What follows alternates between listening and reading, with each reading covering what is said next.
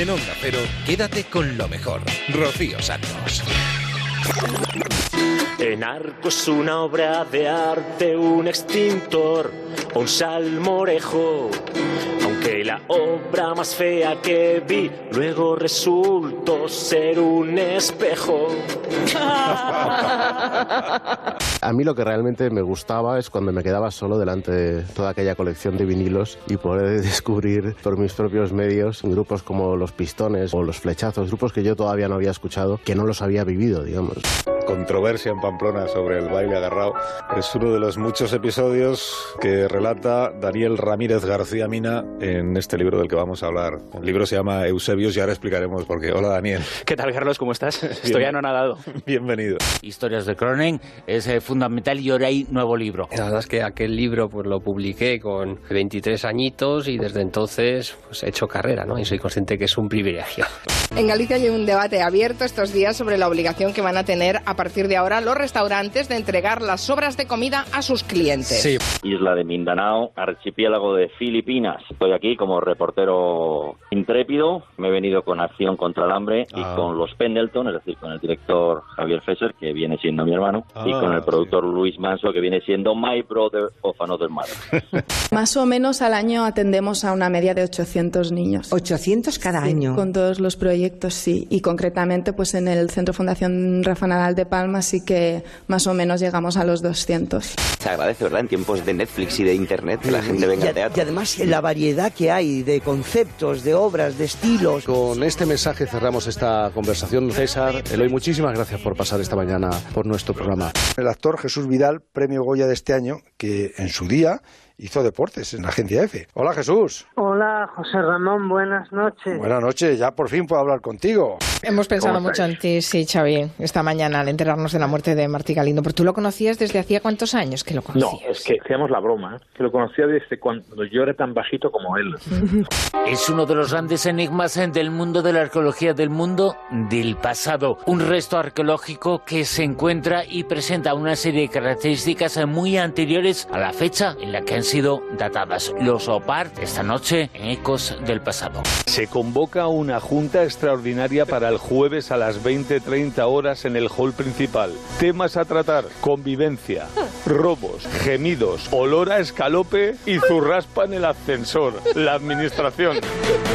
Yo le puedo vender mi método para las encuestas del próximo EGM. Con Ah, mi eso sí confianza. me interesaría, mire. ¿Cuánto quiere subir? Usted dígame a mí. ¿Cuánto quiere subir? Pues ahora lo hablamos fuera de micrófono. ¿eh? Perfecto.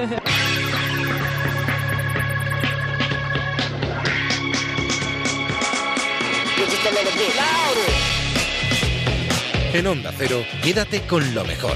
Rocío Santos.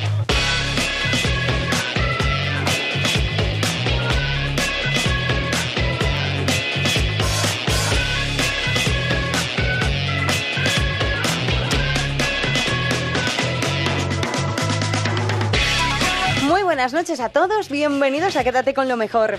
Este es el programa resumen de Onda Cero. Un par de horas vamos a pasar aquí, en este punto del dial, recuperando los buenos momentos que hemos tenido en esta casa en los últimos días. Entrevistas, reportajes, música, tendremos un poco de todo. Nos iremos a los deportes, escucharemos Por fin no es lunes, La Rosa de los Vientos, Más de Uno, Julia en la Onda. Un repaso por los programas de esta casa y por esos momentos en los que nos hemos emocionado, nos hemos divertido, hemos aprendido cosas. Ya sabéis que en este programa hacemos un breve resumen de las entrevistas y de esos reportajes y que si lo queréis ampliar y escucharlo al completo está en nuestra web en ondacero.es.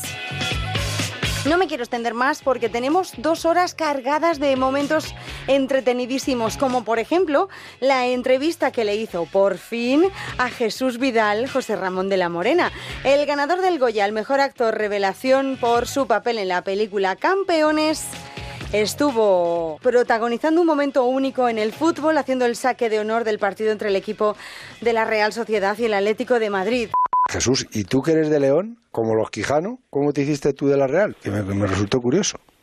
Pues eh, mira, José Ramón, Cuéntame. mi padre cuando la Real ganó las dos ligas me regaló una equipación de la Real Sociedad. Yo era un crío de, de aquella y estas cosas tan bonitas que ves en la niñez se te quedan toda la vida.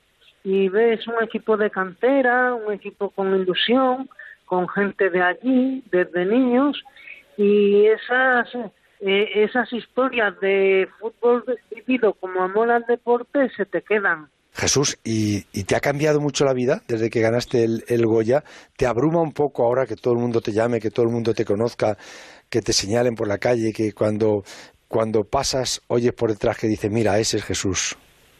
No, a ver, no, te, te cuento, yo so- soy actor profesional desde hace cinco años y cuando tomé la, la decisión, pues mm, sabes que si todo va bien, mm, lo que es un, un trabajo de exposición pública trae consigo eso que, que la gente te, te, te conozca. Claro, uno nunca espera este fenómeno social que ha sido campeones pero sí que es verdad que lo asumes como parte del, del trabajo y como parte también de, de recibir un, un inmenso cariño de la gente. Entonces es muy bonito. Oye, Jesús, ¿y el, el discurso ese que diste, que fue un discurso que, que, que llegaste, que, eh, que emociona, ¿no? Que como dicen los toreros, se llega al tendido, ¿no? ¿Lo preparaste? ¿Lo llevabas memorizado? ¿Te lo escribió Roberto Gómez? Que siempre dice Roberto Gómez que él ha escrito casi todos los discursos más importantes de... ¿eh? ¿Qué- co- ¿Dónde lo preparaste? A ver, ese discurso lo tenía pensado, tenía pensado en caso de, de que me dieran a mí el premio, porque había otros tres actores extraordinarios, entonces yo, yo digo, bueno, si, si acaso sucediera, yo, yo tenía muy pensado lo que quería decir y a quién. Y sí que, claro, una vez que lo tienes todo pensado, te dejas también llevar por el corazón. Y por eso queda tan bonito co- como quedó, claro, porque lo haces de- desde la cabeza y desde el corazón. La putada es que no te lo hubieran dado y dices, joder, ahora con lo bien que lo tenía yo esto pensado, ¿a quién se lo digo? Se lo tendrías que haber dicho a alguien, ¿no? ¿A quién se lo habrías dicho? Mm, Yo creo que si no me lo hubieran dado, hubiera salido a alguno de mis otros tres compañeros y hubiera dicho unas palabras tan bonitas como las mías. No sé. Oye, ¿y el ciclismo es el deporte que más te gustaba? Sí, sí, el, el ciclismo me, me apasiona. ¿De quién eras? ¿De, de Indurain? Bueno, Indurain me encantaba, evidentemente era maravilloso, pero me, me gustaba mucho Alberto Contador, Alberto Fernández. Alberto me Fernández. gustaba- Alberto Fernández fue que, que murió, ¿te acuerdas? Cuando Sí, el sí, accidente. sí, ¿Y, me Peri- acuerdo. ¿Y Perico qué? No me digas que no te emocionaba a mi Pedro.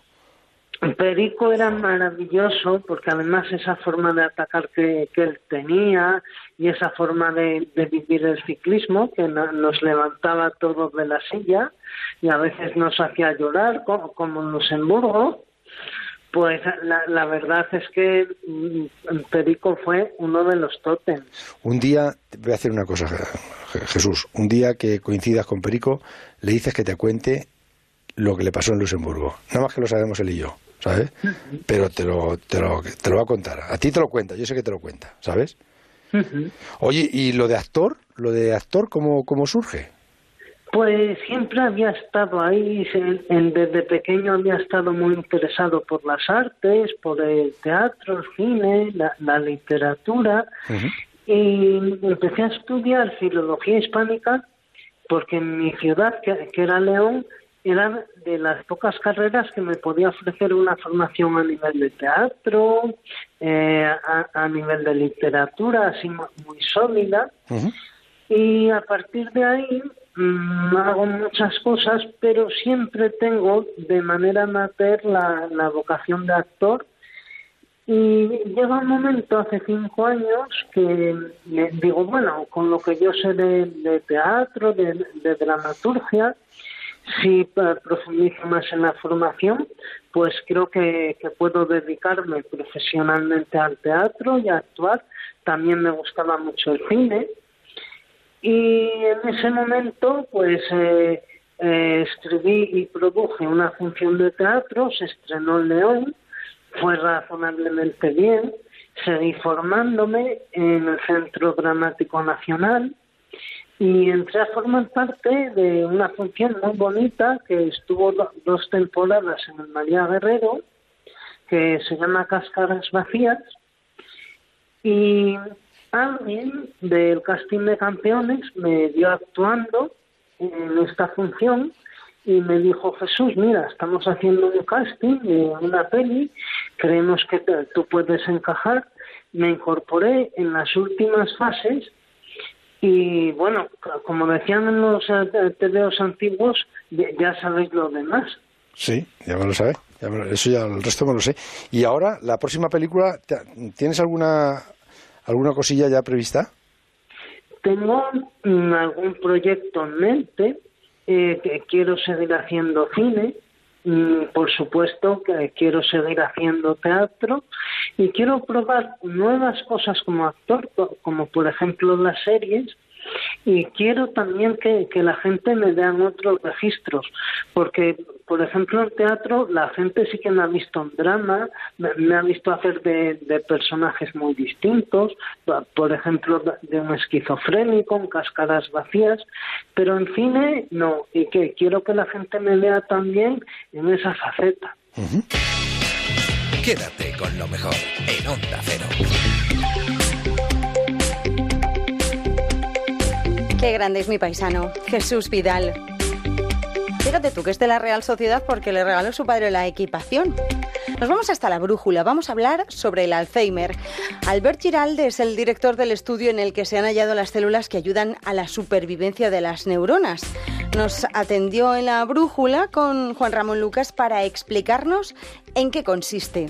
Han publicado ustedes el estudio en el Journal of Neuroscience. Leo que son las propias reacciones de las células del paciente las que autorregulan las dosis del tratamiento de forma dinámica. Eso se hacía, pero no se podía controlar. ¿Ahora ustedes han conseguido controlarlo? Sí, bueno, eh, el problema es que es una, son unas proteínas que lo que favorecen es la supervivencia neuronal y en el caso de Alzheimer son unas proteínas que se llaman factores neurotróficos y están reducidos. Y nosotros lo que hacemos es aprovechar los propios sistemas de, neuroinflamación del cerebro de, modelos animales que reproducen lo que se ve en humanos y hemos modificado esos ah, astrocitos ah, genéticamente para que al mismo tiempo como la neuroinflamación, la severidad de esa neuroinflamación corresponde a la severidad de la enfermedad, estos astrocitos lo que harán será producir los niveles correspondientes a la severidad de esta neurotrofina, de estos factores eh, neurotróficos que harán que las neuronas se recuperen ah, de forma significativa. Eh, corríjame, usted, esto de la utilización de factores neurotróficos eh, se venía realizando hasta ahora. En la, en la lucha contra el Alzheimer. Pero eso planteaba un problema que es que no, no, no se controlaba la, eh, sus efectos, ¿no? Corríjame si me equivoco. Exactamente. exactamente. Primero, los factores neurotróficos son muy difíciles de producir, no, no atraviesan la barrera hematoencefálica y además, eh, como lo que hacen es eh, promover la supervivencia neuronal y la actividad neuronal, un exceso de estos factores neurotróficos podría provocar alteraciones secundarias, efectos secundarios como serían eh, ataques epilépticos o síndromes parecidos. Y entonces lo que ustedes han hecho ha sido conseguir que eh, a través de em, astorlitos se llama, me parece. Sí, astrocitos es un tipo de célula del cerebro, sí. Que a través de eso se controlen los efectos de esos factores. Claro, por eso mismo, porque ah, utilizando los mismos marcadores ah, que utilizan esas células astrogliales ah, en el proceso de neuroinflamación, por ejemplo, pongamos el ejemplo, un paciente, en ese caso son ratones, ¿no? Pero un paciente pues tiene una severidad moderada, esta neuroinflamación será moderada y aumentará unas proteínas relacionadas con neuroinflamación de forma moderada. La, misma los mismos mecanismos que regularán esas proteínas neuroinflamatorias también regularán las neurotrofinas que hemos injertado en esos astrocitos. Por lo tanto, será como una terapia autorregulada la propia severidad de la enfermedad en el propio paciente, regularía esta administración. Si hace falta poco, pues un poco. Si hace falta mucho, pues mucho.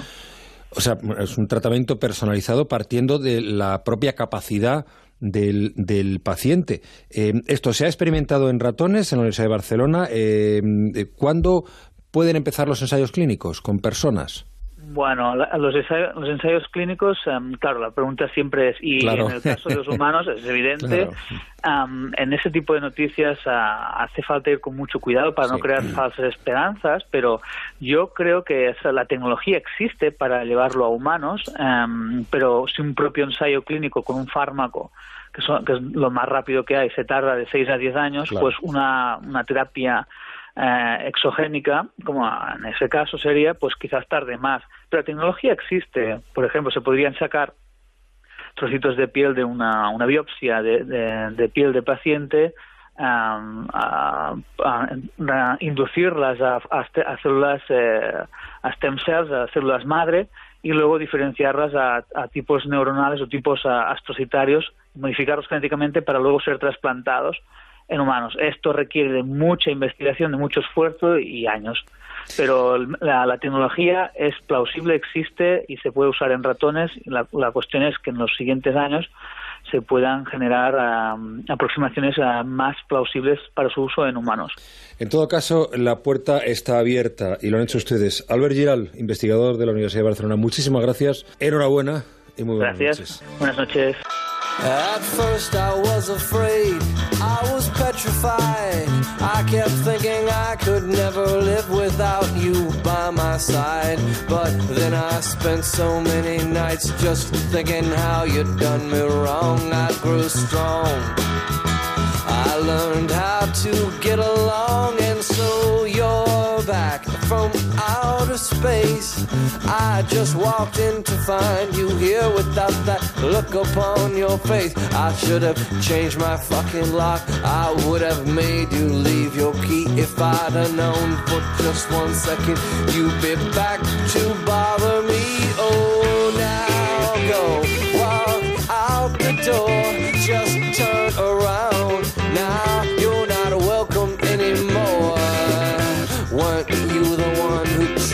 To break me with desire? Did you think I'd crumble?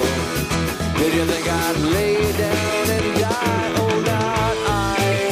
I will survive. Yeah, as long as I know how to love, I know I'll be alive. I've got all my life to live. I've got all my love to give.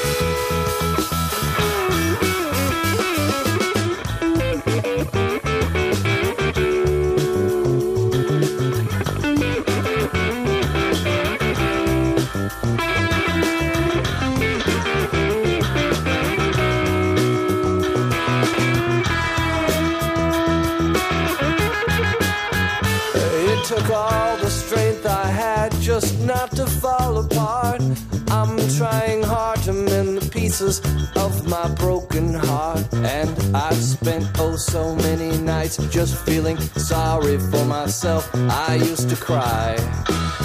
But now I hold my head up high and you see me with somebody new. I'm not that stupid little person still in love with you. And so you thought you'd just drop by and you expect me to be free. But now I'm saving all my loving for someone who's loving me. Oh,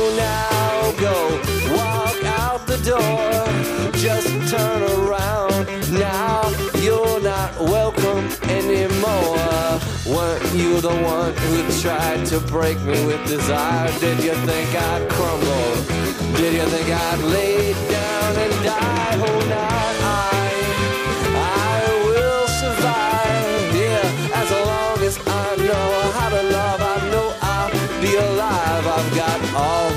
life to live. I've got all my love to give. I will survive. I will survive. Yeah, yeah.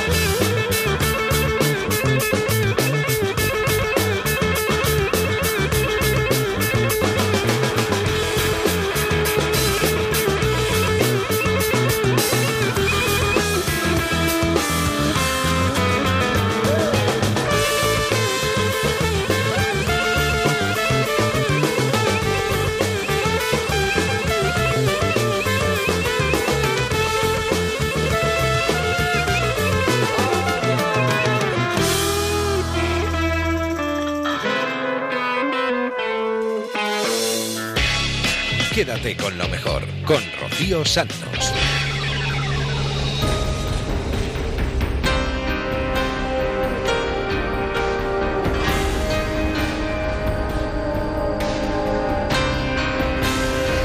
¿Habéis oído hablar alguna vez de los objetos que están fuera de su tiempo? Objetos que aparecen en una época en la que no le corresponde estar. Se llaman OPART, con dos OEs. Y Laura Falcó nos va a hablar sobre estos objetos en La Rosa de los Vientos, en Ecos del Pasado.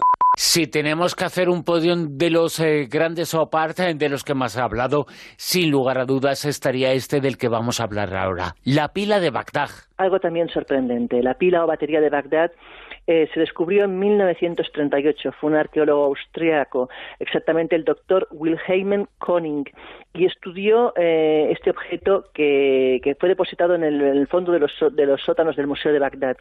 Se trata de un vaso de terracota de 15 centímetros de altura por unos 7,5 de diámetro está emergiendo de él un tapón botuminoso con una varilla de hierro que está insertada en el interior de un cilindro de cobre y aislada de él por un tapón de asfalto en su base, siendo el cilindro de cobre soldado con el capucho por una aleación de plomo estaño. Ya de por sí, lo que estoy describiendo ya eh, sorprende por la época.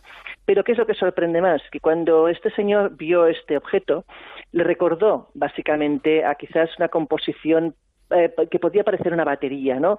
Os preguntaréis, ¿cómo una batería? Pues bueno, evidentemente en aquella época no había líquidos de batería, pero sí que existían líquidos que podían ser alcalinos. En este caso, por ejemplo, el zumo de la uva.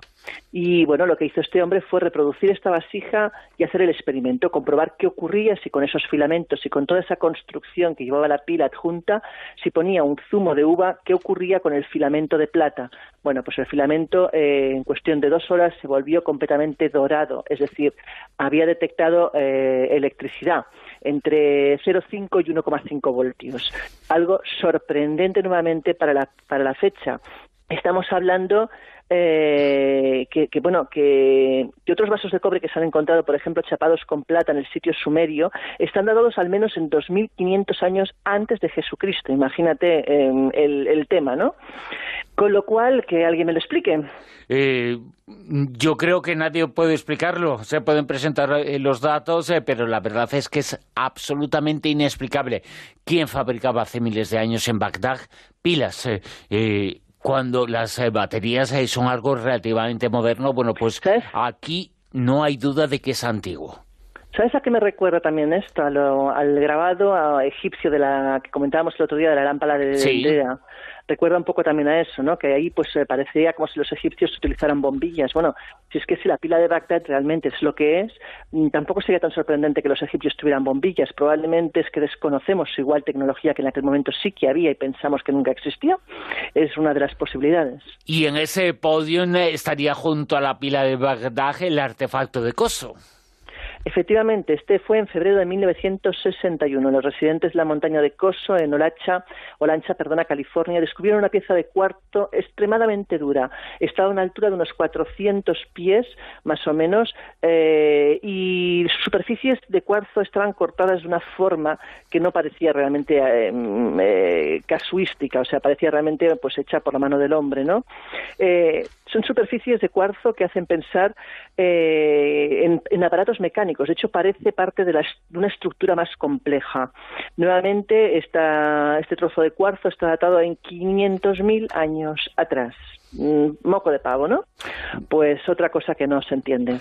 como tampoco se entiende, posiblemente es la gran estrella, porque aparecen en noticias, hay constantemente informaciones eh, que nos hablan de lo extraño que fue eso que se encontró en un barco, era un reloj, era un calendario astronómico, era una calculadora, era una cosa fascinante que se supone que no existía hace unos dos mil años, eh, que es eh, cuando fue datada, pero que alguien lo hizo y ha pasado a la historia como la máquina, el instrumento de antiquitera. Efectivamente, fue encontrada frente a la isla de Antiquitera, en Grecia, en el mar Egeo, eh, en el año 1900 por un grupo de pescadores de esponjas a unos 60 metros de profundidad. Era, bueno, se encontró de hecho dentro de una antigua um, embarcación eh, griega datada más o menos del siglo I antes de Cristo y se encontró esto exactamente que era un bloque de aspecto metálico recubierto por residuos calcáreos. Se limpió y de ahí apareció este aparato incuestionablemente curioso, ¿no? Como dices, eh, algunos piensan que es una máquina, pues, eh, para medir los astros, otros piensan que es una especie de brújula antigua, otros una calculadora, hay teorías varias. En cualquier caso, es un engranaje increíblemente desarrollado para lo que podía ser la época. Un engranaje de tuercas eh, que giran pues eh, unas con otras, un, engranaje desde luego inaudito para aquel periodo.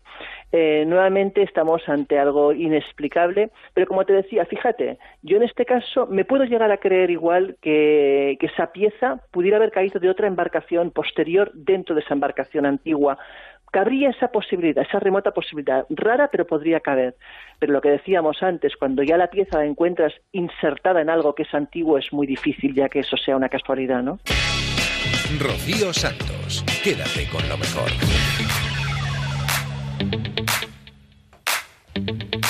En 1994 José Ángel Mañas publicó Historias del Cronen, una novela que marcó a toda una generación. Una novela que fue llevada también al cine y que fue un auténtico bombazo.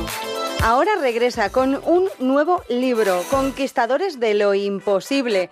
Nos lo presenta en La Rosa de los Vientos. Conquistadores de lo imposible. También es una época y una generación, eh, quizá la más importante de la historia, por lo menos eh, de España lo es, eh, con, tú lo has dicho en alguna ocasión, hay dos años fundamentales, 1492 y 1936. Y para comenzar a comprender nuestra historia, estas dos fechas son importantes. Eh, son importantísimas. Y luego lo que, lo que has dicho tú antes, ¿no? El, hablar de una generación, a mí fue lo que me atrajo de, de, esta, de esta época, del siglo XVI, sobre todo la, primera mitad del siglo XVI, cuando piensas los protagonistas de lo que fue la, bueno, decir conquista, bueno, hay conquista, hay descubrimiento, conquista, colonización, organización administrativa de América, exploración también, todo eso hizo, hizo España en aquel momento.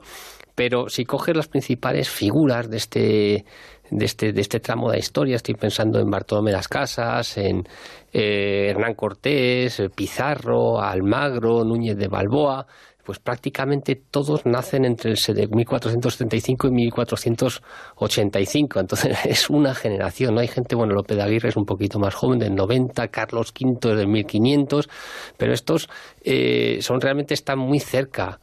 Eh, unos de otros y tienen muchos vínculos entre sí, ¿no? A mí eso es lo que más me, me atrajo, darte cuenta pues, que eh, las casas eran muy amigos de la familia Colón, el diario de, de a bordo eh, de, Cristóbal Colón, lo conocemos porque lo transcribió. Eh, las casas, eh, Núñez de Balboa y Pizarro se conocían muy bien.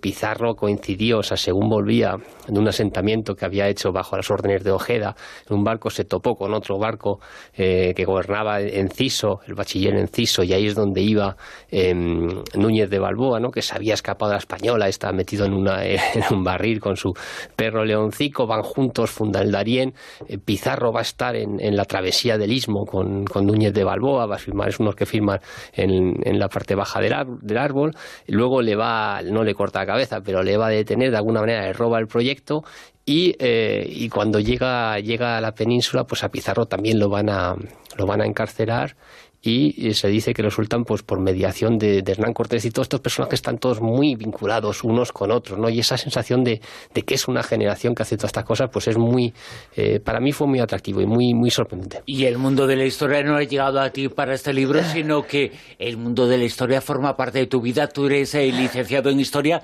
pero es que la historia es importantísima en toda tu trayectoria, ¿no? Sí, bueno, yo, hombre, hay que me dice, que tú eres historiador. Bueno, yo soy licenciado, yo pasé por la, eh, por la universidad. Eh, siempre iba un poco un turista, de verdad que me dedicaba más a jugar al mus, a asistir a clase, dicho sea de paso. Pero, eh, pero bueno, algo te, algo te marca y es cierto que, que, al final la gente dice, bueno, has cambiado, dice, de, de, historias del Crónena, novelas como la de Alejandro, el secreto oráculo, este, y bueno, sí, sí, pero no tanto. Lo uno es como historia contemporánea y lo otro es historia pasada, o sea, un poco, pero tengo una visión historizante en mis novelas. Hoy he estado viendo eh, la película que se hizo de historias del Cronen a partir eh, de el libro, la novela que escribiste, y no deja de ser historia porque ha pasado históricamente poco tiempo, 25 años, eh, no llega a 25 años, y, y ya hay cosas que nos suenan, bueno, pues esto nos pasaba a nosotros, esto me pasaba a mí, eso que se comía en familia, y lo hemos comentado antes, se comía en familia familia. Eso era eh, absolutamente novedoso. ¿Y qué pasaba en las comidas? Sonaba el fijo. Sonaba el teléfono fijo. Ahora no suena el teléfono fijo porque no tiene nadie. Sí, es para ti, es para, quién va a ser y tal.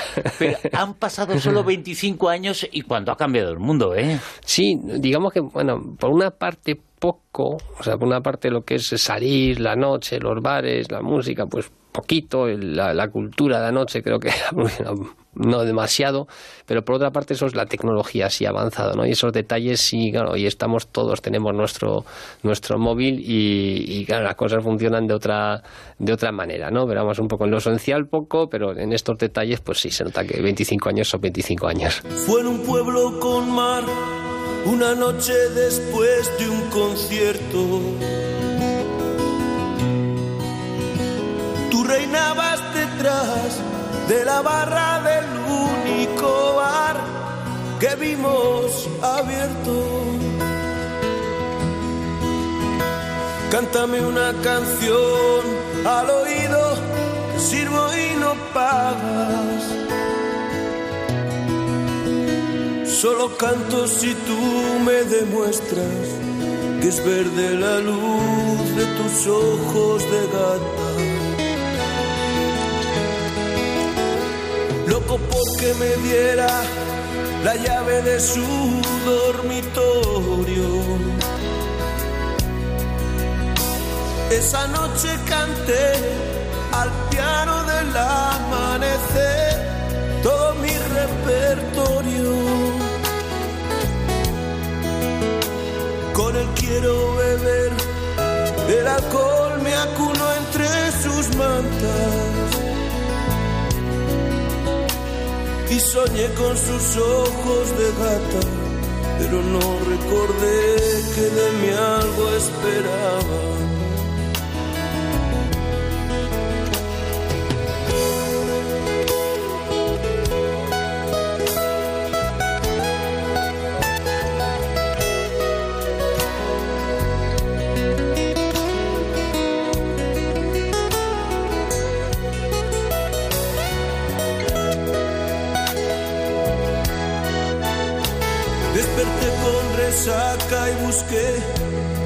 Allí ya no estaba. Me dijeron que se mosqueó porque me emborraché y la usé como almohada. Comentó por ahí que yo era un chaval ordinario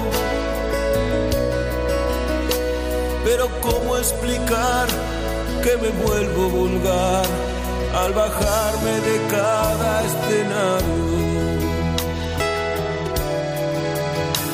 Pero ¿cómo explicar que me vuelvo vulgar al bajarme de cada escenario? Inolvidable la música de los secretos y esta canción de Enrique Urquijo compuesta también por el maestro Joaquín Sabina. Compusieron entre los dos. Entre los dos, hicieron una versión cada uno. Recordamos esta maravillosa canción porque Ichu Díaz, periodista de la revista Popes 80, estuvo en Por fin no es lunes presentando su nuevo libro Nos vimos en los bares. Lo has llenado de anécdotas que tienen que ver con la historia del pop español, relacionadas también con tu propia vida. Yo no sé si te fue muy complicado arrancar, empezar con un disco, con un momento, con un instante. Pues no, yo tenía bastante claro que este libro eh, debía empezar con la muerte de, Enrique, de Enrique Urquijo, porque eh, me parece que fue una muerte que nos impactó a todos. Yo cuento en el libro que creo que todo el mundo sabía dónde estaba el día que murió Enrique y mm, el día, el día y, el lugar, ¿no? Y entonces eh, yo sabía que en, el momento de, de empezar el libro con la muerte de Enrique habría marcado ya la línea que quería seguir para toda la para toda la vamos para todo el relato no porque realmente con la muerte de Enrique y la, la, inminente disolución de los secretos que finalmente no se produjo comenzó lo que hemos llamado pues el resurgimiento del, del pop ochentero ¿no? cuando empezaron a volver todos los grupos cuando los secretos deciden armarse de valor y seguir adelante en fin eh, empezó todo ¿tú cómo te enteras? de la muerte de Enrique lo cuento. Eh, me llama mi hermana a primera hora, a primera hora de, de la mañana y, y, me dice que Enrique, que Enrique ha muerto y, y, francamente me quedo, me quedo en shock un rato.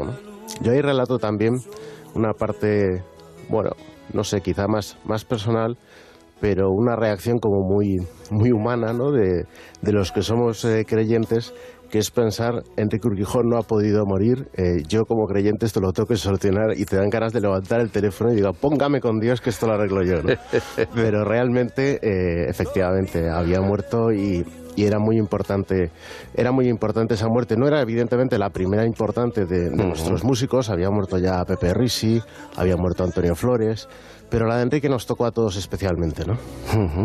Y también hay un momento que es el homenaje, el concierto homenaje a Canito, también fundamental en el arranque de tu, de tu libro y de tu historia, ¿no?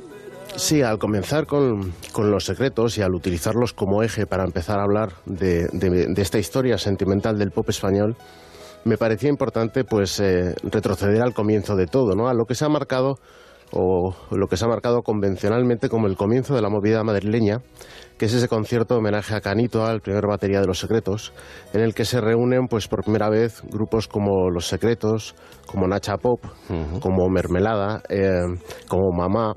En ese momento Los Secretos se llamaban Tos todavía, ¿no? Pero es verdad que eso fue el, el comienzo, el pistoletazo de salida de la movida y el comienzo de la historia de un grupo como Los Secretos a los que todavía les faltaba todo por hacer, claro. Fíjate, estás utilizando las palabras, y has utilizado las palabras en el libro, pero claro, está el sonido. El sonido de aquel 9 de febrero de 1980 en la Escuela de Ingenieros de Madrid. Bueno, que nunca hace gracia que un rockero, que un batería de un grupo como TOS, en un accidente, pues haya muerto y muy joven. Y esto viene a colación porque el homenaje que se rindió a Canito, el hecho de que los grupos toquen en directo, que se unan sencillamente para tocar en memoria de alguien que participaba del rock y del pop, merece la pena ser destacado y por eso la ocasión es histórica. Colabora los domingos, tenemos un sabio de domingo, que es Sabino Méndez. Seguro que te suena, ¿verdad? Sí, hombre, ya no os escucho, o sea que sabía perfectamente que estaba ahí. Porque Sabino es protagonista también de esta historia musical de nuestro país. Sabino nos, nos sigue acompañando, se ha quedado, ha alargado el café para estar con nosotros. Sabino, estás ahí, ¿no? Sí, sí, y emocionándome porque escuchaba esa voz que retransmitía el concierto de TOS. Era mm. inconfundible, era Carlos Tena, el locutor de, de, aquella época que tenía una manera de hablar muy particular y lo ha reconocido enseguida, ¿no? Era el que estaba retransmitiendo probablemente para la Radio 3 o una de esas emisoras de Madrid el, concierto aquel mítico de, de, en homenaje a Canito. Claro, allí se juntaron todos, ¿no? Sí, sí, sí. Bueno, es más, nosotros, por ejemplo, no, porque éramos de Barcelona, todavía no habíamos llegado.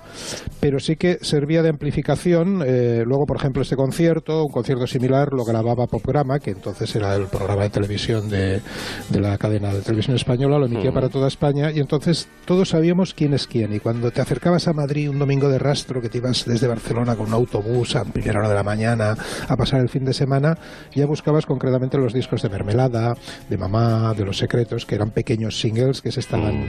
plastificando de manera independiente entonces. Ichu, en tu libro eh, le das muchas vueltas a la última frase de Ojos de Gata. ¿Por qué? Es cierto. Eh, me parece que, que todos los artistas se pueden ver reflejados en ese instante que Enrique es capaz de, resumir en dos versos, ¿no? Lo de cómo explicar que me vuelvo vulgar al bajarme de cada escenario. Eh, a mí me interesa mucho y de hecho creo que lo he reflejado bastante, nos vimos en los bares, eh, ese mundo del artista, esa, esa parte de la personalidad artística que normalmente no vemos y que es donde surgen las canciones. Obviamente las canciones no surgen en el escenario, ni en, ni en televisión, ni en lo alto de la fama. Las canciones surgen cuando el artista se encierra en su habitación y vive su vida, cuando el artista es una persona eh, normal dentro de lo normal que puede tener una personalidad artística, que siempre es compleja, ¿no? Y me parece que Enrique la definió muy bien al final de Ojos de Gata, ¿no? Con, con cómo, explicarle, eh, cómo explicarle a una chica que después de todo me vuelvo vulgar cuando me bajo del escenario. Ichu, muchísimas gracias por estar esta mañana aquí con nosotros, por hacer memoria con nosotros. Gracias y muy buenos días. Pues ha sido un placer. Gracias y un abrazo a Sabino también, Jaime. Sabino, un abrazo grande. Igualmente, Jaime. Quédate con lo mejor en Onda Cero. Hace ocho años en el Teatro Maravillas de Madrid se estrenaba una obra llamada Burundanga. Si hoy pasamos por ese mismo escenario podemos ver la misma función que ya acumula más de 2.800 representaciones en sus ocho temporadas y que ha reunido más de un millón de espectadores. De esa obra hemos hablado en Por fin no es lunes con Eloy Arenas y con César Camino. Queríamos que estuvierais aquí para hablar, evidentemente, de la obra, pero para hablar de ese secreto que hace que algunas obras de teatro se mantengan. Pase el tiempo y la gente siga acudiendo, y nueva gente aparezca, y nuevos espectadores. Eloy me ha dicho antes de entrar, si me vas a preguntar por el secreto, que sepas que no te voy a dar la respuesta ni te voy a dar la solución. No sé si César también me puede ayudar. Yo creo que no lo hay. eh. En este caso han sido una mezcla de, de circunstancias, ¿no? El texto, que es buenísimo, el texto de Jordi Garcerán, que tiene unos- una, una estructura de comedia magistral. Y luego también el director, Gabriel Olivares, que supo elegir un reparto, yo creo, un reparto que, pues, que, que había química, ¿no? Entre todos nosotros. Éramos cinco, cinco energúmenos en el escenario que, y surgió la química. Pero yo creo que no hay, un, no hay un secreto, son una serie de circunstancias que se dan o no se dan. No me vas a responder, ¿no? Eh, no, no, te, te voy a responder lo que te, lo que te he respondido antes. Es decir, eh, hay un conjunto de, mm, de cosas, de datos, de hechos que conforman todo ese éxito, pero mm, están atomizados, ¿no? Por lo tanto, tenías que reconstruirlo y tratar de, de poderlo decir en una sola palabra. Bien, perfecto. Tú me has pedido algo, yo digo, a ver si soy capaz de sintetizar, porque me ha dicho que yo no sintetizo. Vale, perfecto. Es una sauna de risas. Qué mal suena eso. Oye, para, te digo una cosa, para que no te gusten los titulares, me acabas de dar un titular muy bueno. No, por favor, que no se convierta eso en el titular de Burundanga, ¿no? Una sauna de risas. Mira que no te gustan lo- los titulares. Hemos hecho un ejercicio recordando qué pasaba en este país, cuál era la realidad en este país hace ocho años. Y claro, evoluciona la sociedad, cambian los políticos, los titulares de, de la prensa. Lo que servía entonces sirve ahora, y estoy hablando de teatro, de la obra de teatro.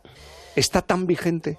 Eh, Vamos a ver, cualquier cambio, eh, eh, tanto tecnológico como sociológico, hace que cambie todo, prácticamente que cambie todo. Por lo tanto, pues sí han cambiado las cosas. Lo que pasa es que el teatro en este momento, en este momento, eh, es un, es decir, estamos en el mejor momento del teatro. Me parece que Madrid es la segunda ciudad europea con más con más teatros y con más calidad de teatro.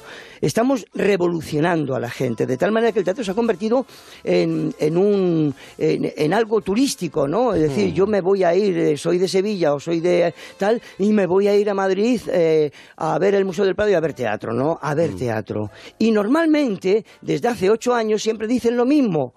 Es decir, vamos a ver El Rey León y Burundanga. Bueno. César, ¿tú estás de acuerdo en esta afirmación? ¿Es un gran momento para el, para el teatro? Yo creo que sí, que, que- que ca- cada, cada vez hay, por lo menos, claro, hablo, hablo de Madrid, Mm. eh, pero, pero sí que sí que sí que hay cada vez más, más oferta cultural para, para la gente que quiera venir y que no sabe aquí, que gente, gente que viene de fuera y que necesita ver algo por la noche, desde luego, hay más que nunca ahora mismo en Madrid. Sí, y es, un- es una gozada el que estén los teatros llenos. Y la búsqueda de- del humor. Algunos hablan de el humor está en peligro. O se pretende podar el humor en este, en este país. Los dos os reís, no sé por qué os estáis riendo. En peligro están otras cosas, pero el humor no. El humor goza de una salud extraordinaria. El humor es necesario. El humor es un mecanismo que los seres humanos nos hemos inventado contra la muerte. Y le estamos diciendo, o sea, tú vas a ganar la guerra y yo voy a ganar todas las batallas. De eso se trata. El humor es necesario, hay que reírse en defensa propia. Yo creo que el humor va saliendo como por las rendijas que, que le deja la sociedad, ¿no? Parece que ahora hay como más, eh, no sé si censura o simplemente hay una capacidad de ofenderse que antes no, o que nos daba igual a los cómicos, o que, y ahora pues bueno, pues parece como que respetas al otro, pero el humor sale igualmente por los poros o por alguna rendija que, que va dejando. Lo que sí yo noto es, una, es otra, otra sensibilidad en el espectador a lo largo de ocho años, que hay, hay cosas que han cambiado, pues mira, te, os va a parecer una tontería, pero, pero yo hay un, hay un gag que hacía con total desvergüenza en, en la obra de Burundanga, que era cuando ya estoy drogado, perdido, eh, en Burundangado, pues llegaba y le tocaba una teta, una teta a, a una de las compañeras. Era una cosa como que yo veía, en esa teta veía una bola de pelotari. El Sí. personaje es un vasco y yo me volvía tan loco que llegaba y hacía ¡pap! y le tocaba una teta. Bueno, pues eso era tronchante hace ocho años. Hoy de repente estoy notando que... Le encontraron un argumento a eso, ¿eh? que, que ya no funciona, es como, no sé si es como que suena, que queda feo o qué pasa, pero ahí está, está variando un poco la sensibilidad y eso, y eso a mí me, me parece bien. ¿Cómo habéis visto, cómo os habéis visto envejecer vosotros eh, encima del escenario y cómo habéis visto envejecer la obra? Bueno, yo he visto envejecer a... a- Al resto yo he envejecido, Eloy no, Eloy, Eloy se conserva en formol. No, es verdad que la, la obra Tendrías que ver mi retrato. la obra toca un, un tema, a ver cómo lo digo sin hacer mucho spoiler, pero toca el, el- el tema del terrorismo, que cuando se estrenó el terrorismo estaba vigente en España, eh, existía la banda ETA, entonces eh, generaba una serie de, de- de risas nerviosas en el patio de butacas. la, eh, claro, el, espectador miraba al de al lado y decía, bueno, pues si este de al lado se está riendo, igual es que yo también me puedo reír de, de algo tan serio como ETA, y al final se acababa todo el patio de butacas riendo con esa complicidad de decir, no sabemos si es bueno reírse de esto o no, pero, pero se generaba cierta cosa, y eso ya, eso ya se ha superado. Ya después de ocho años haciendo reír con, con ETA, pues la gente va a, la- a ver la función de otra manera, ya no hay ese morbo, digamos, por, por reírse, o ya, na- ya no, No, hay ahora ya se ríen directamente. Ya entran ya con la Anoche, risa. por ejemplo, en la- anoche, eh, por la tarde y por la noche, el- la gente no es que se reía, ¿no? Es que creían que si no se reían se iban a morir, ¿no? Es decir, solamente tenían tiempo, solo tenían tiempo para respirar un poquito y seguían riendo, ¿no? Es decir, era, era, era impresionante ver eso. Ahora, tiene razón César que la gente es, es mucho más abierta y, y- y se dan cuenta desde el principio que el juego es humorístico. Galcerán ha querido hacer eh, un retrato eh, muy divertido, muy divertido. Usa la burundanga y el tema etarra como pretexto para contar una historia delirante, sencillamente delirante. Quédate con lo mejor, con Rocío Santos.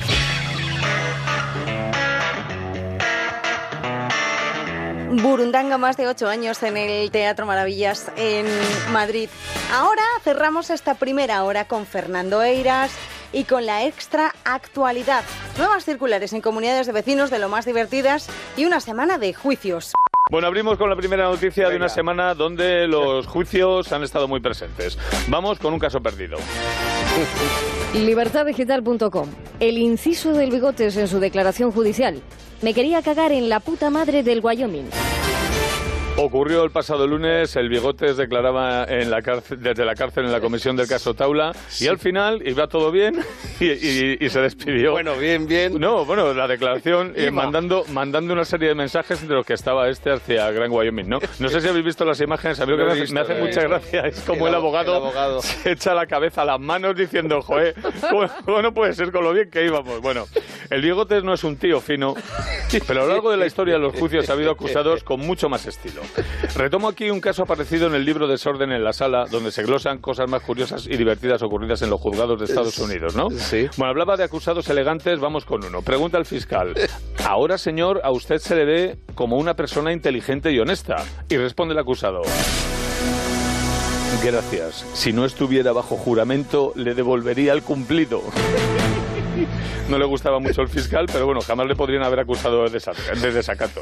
En fin, claro, que el Bigotes es un acusado díscolo y rebelde, y no como otros, que son muy obedientes. Quizás demasiado, ojo a este. En otra ocasión, en un juicio en el que el testigo no hablaba, sino que simplemente asentía con la cabeza o negaba, ¿vale? Pues ya hartos, el abogado le explicó. Aquí en el tribunal, para cada pregunta que yo le haga, la respuesta debe ser oral. ¿En qué empresa trabaja actualmente? A lo que el testigo respondió, oral. Yo creo que este testigo no era tonto y en realidad respondió oral con intención anal, pero bueno. Y luego también están los acusados que son realmente ingeniosos, como el siguiente que fue juzgado en Oklahoma. Sí. Y se enfrentó a un fiscal mm, que no era muy listo, podríamos decir, ¿vale? Pregunta al fiscal, ¿puede describir al individuo? Y dice el acusado, tenía altura media y llevaba barba. Y el fiscal llega y dice, y era hombre o mujer. Eh, ahí está, ni corto ni perezoso. Quizá un poquito corto, pero bueno. A lo que llega el, acusado, llega el acusado y responde... A menos que el circo estuviera en la ciudad, diría que era hombre. Claro, solo había dos opciones, que el circo estuviera en Pero la... es que se lo puso mal. Pero, ¿Qué va a responder? Pues exacto. No, me podía haber dicho usted es idiota. Idiota, Que es lo que habría dicho el bigotes. Bueno, pues nada, vamos con otra noticia judicial. La vanguardia. Empieza el juicio contra Sandro Rosell en la Audiencia Nacional. Otro juicio más esta semana en el que el presidente del Fútbol Club Barcelona está acusado de blanquear más de 19,9 millones de fútbol. O sea que se- serán 20. O sea, vale. Yo, si fuera el abogado de Rosell, desearía muy fuerte que los fiscales fueran como estos que vamos a, a descubrir ahora. Os recuerdo que todas estas frases de juicio son reales, ¿vale? Y se han pronunciado en algunos juzgados de Estados Unidos. En uno, sobre un accidente de tráfico, el fiscal, un poco tontito, pregu- le preguntó a un testigo. ¿A qué distancia estaban uno del otro los vehículos en el momento de la colisión? Eh, esta pregunta se la hace a Mara Falcó y se la piensa. Ha faltado el antes. antes de la colisión. Ha fa- ha fa- igual sí ha faltado el antes. Porque estaban muy pegaditos. Veamos otro fiscal no muy ducho y una nueva pregunta. En este caso, a un forense. Dice, doctor, ¿a qué hora comenzó a examinar el cuerpo de la víctima? Y el forense responde, "Eh, sí, la autopsia comenzó a las 20-30 horas. A lo que el fiscal, sagaz como un lince, preguntó. Y el señor Smith ya estaba muerto a esa hora. Pero lo mejor es la respuesta del forense, que le dijo, no. Estaba sentado en la camilla preguntándome por qué le estaba haciendo una autopsia. Es que o te enfadas o respondes con Bueno, humor tú verás, masa. claro. Escúchame, claro. Es, yo creo que son los nervios. son los nervios. Bueno, vamos a dejar de hablar de juicio. Ya sé que me falta el de los líderes independentistas catalanes y No, todo eso. favor. Pero es que me estomaga y además, como va para largo, pues ya lo haremos más tarde. Vamos con el panorama de las redes sociales y comienzo por este titular de un diario latino, La Voz, que he cazado en una web llamada Visto en las redes. Atentos. Adolescente se introduce una pila en el ano para tener más energía. Eh, así de primeras parece la traducción de estas chinas que hablábamos el sábado pasado. ¿Sabes? Que era el chico que se metía pilas por el ano para tener más energía. Debía ser como un, un superhéroe, Guarromán. Este era el titular. Sí. Pero la noticia trae un encabezamiento que no le va a la zaga, reza así. Anteriormente ya se introdujo una varilla de hierro. Oye, Fernando, una, A ver si no iba a ser para tener energía. una, una cosa. Dígame usted. ¿Qué te parece? Es que cerramos de esta manera tu sección con Bueno, este- me parece- las cosas hay que dejarlas en bajo siempre. Yo- ya sabes que yo las cosas siempre las dejo en bajo. En la parte baja del, del cuerpo. En la- sí. en la- y de- todo, ¿verdad? Este es el nivel, amigos. Este es el nivel. Tren inferior. Fernando Iras, un, un abrazo grande. Venga, igual. En Onda Cero, quédate con lo mejor. Rocío Santos. Para empezar, diré que es el final. No es un final feliz, tan solo es un final. Pero parece ser que ya no hay vuelta atrás. Solo te di diamantes de carbón. Rompí tu mundo en dos, rompí tu corazón y ahora tu mundo está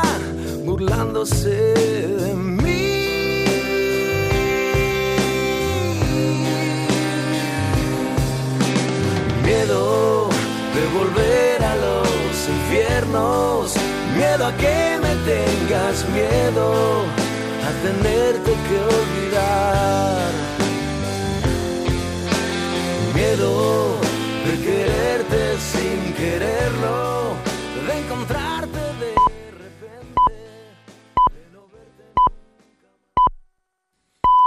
Son las 5 de la madrugada, las 4 en Canarias.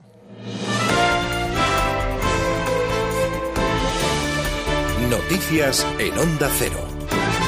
Buenas noches. Una multitudinaria manifestación ha recorrido este viernes 8 de marzo, Día Internacional de la Mujer, el centro de la capital bajo el lema Somos imparables, feministas siempre, para clamar por la igualdad entre hombres y mujeres.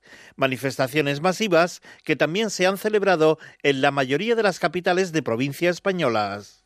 El año pasado creo que fue un punto y seguido, o sea, y este año quiero que, que sea muchísimo más, mucha gente joven, mucha gente joven.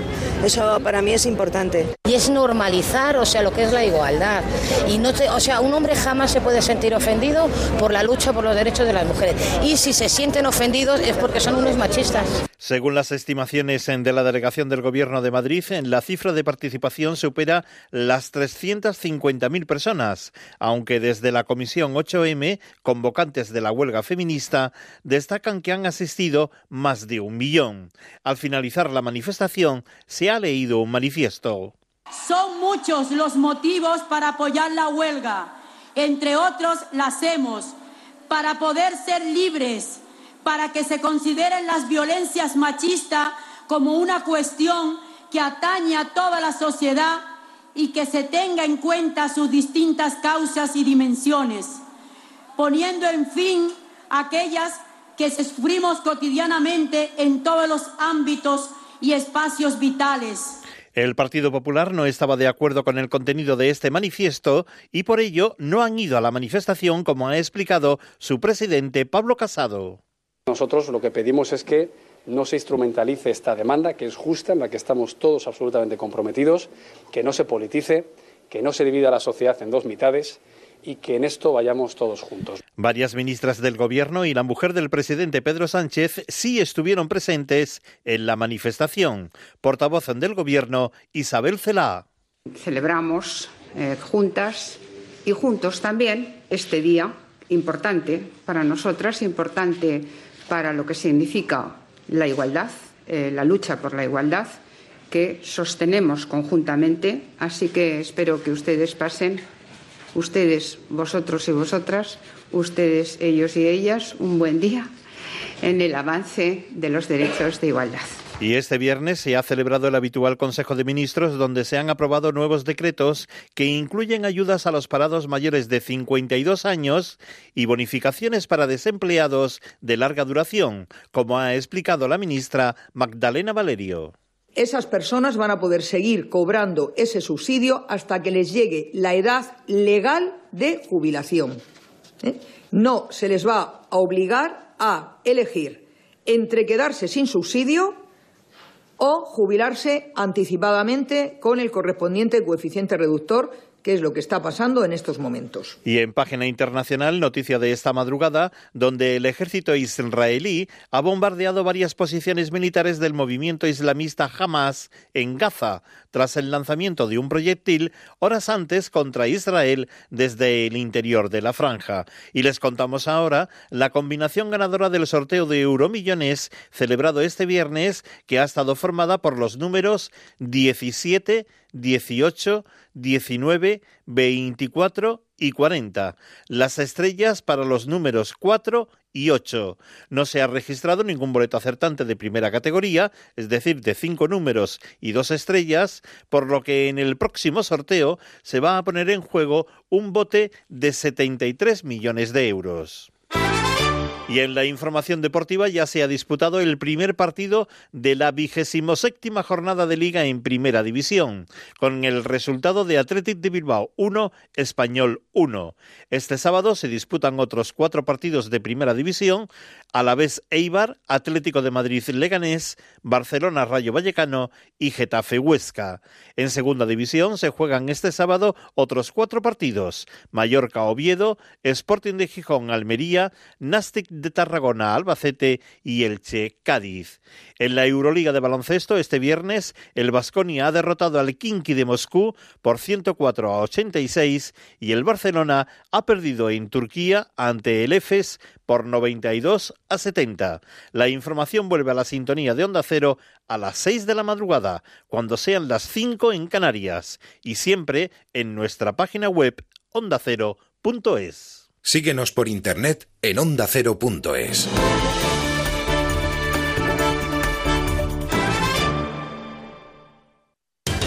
La actualidad política, económica, social.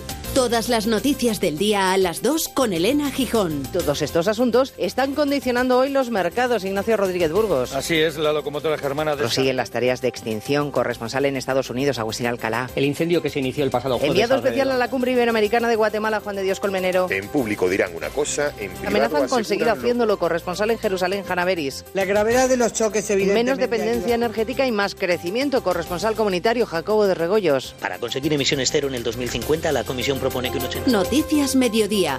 De lunes a viernes a las 2 de la tarde. Te mereces esta radio. Onda Cero. Tu radio.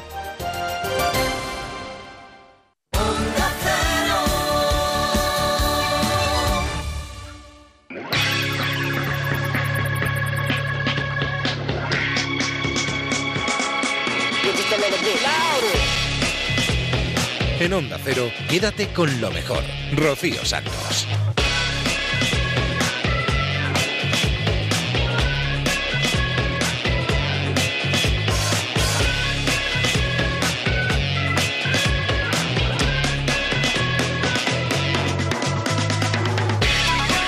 Aquí estamos de nuevo, segunda hora de Quédate con lo mejor, en la que nos vamos a ir a más de uno y a Julia en la onda. Tenemos un montón de cosas en esta hora para escuchar y primero, pues ya sabéis que en Estados Unidos pasan cosas y que Guillermo Fesser nos las cuenta cada semana, pero ahora en que las cosas pasen en Estados Unidos, Guillermo Fesser está en Filipinas, concretamente en Mindanao.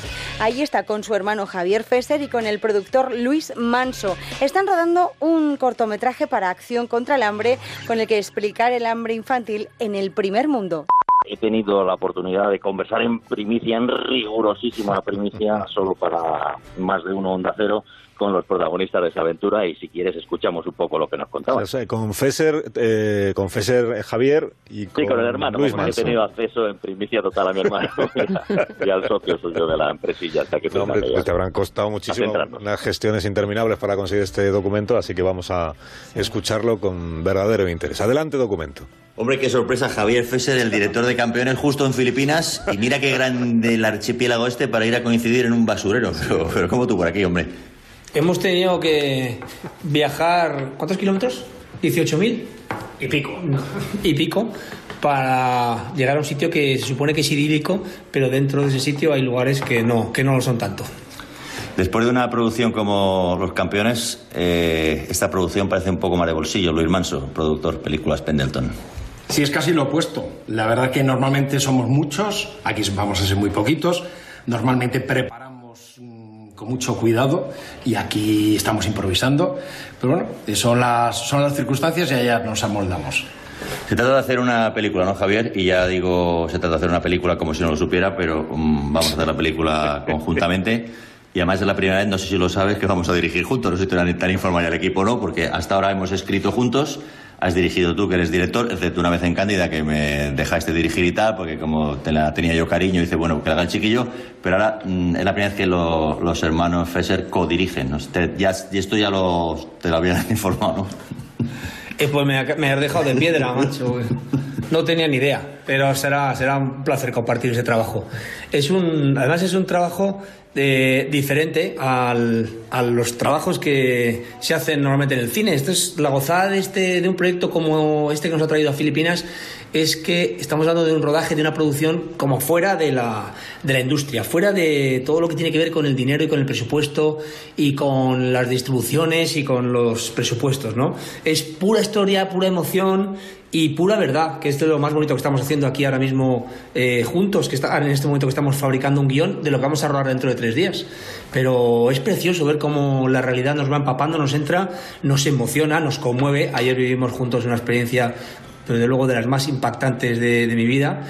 Y curiosamente, estas producciones tan pequeñas a mí me colocan el listón súper alto y me, y me hacen sentir una responsabilidad enorme para estar a la altura de la, de la, del material humano tan, tan increíble, tan brutal, tan poderoso que vamos a colocar delante de la cámara.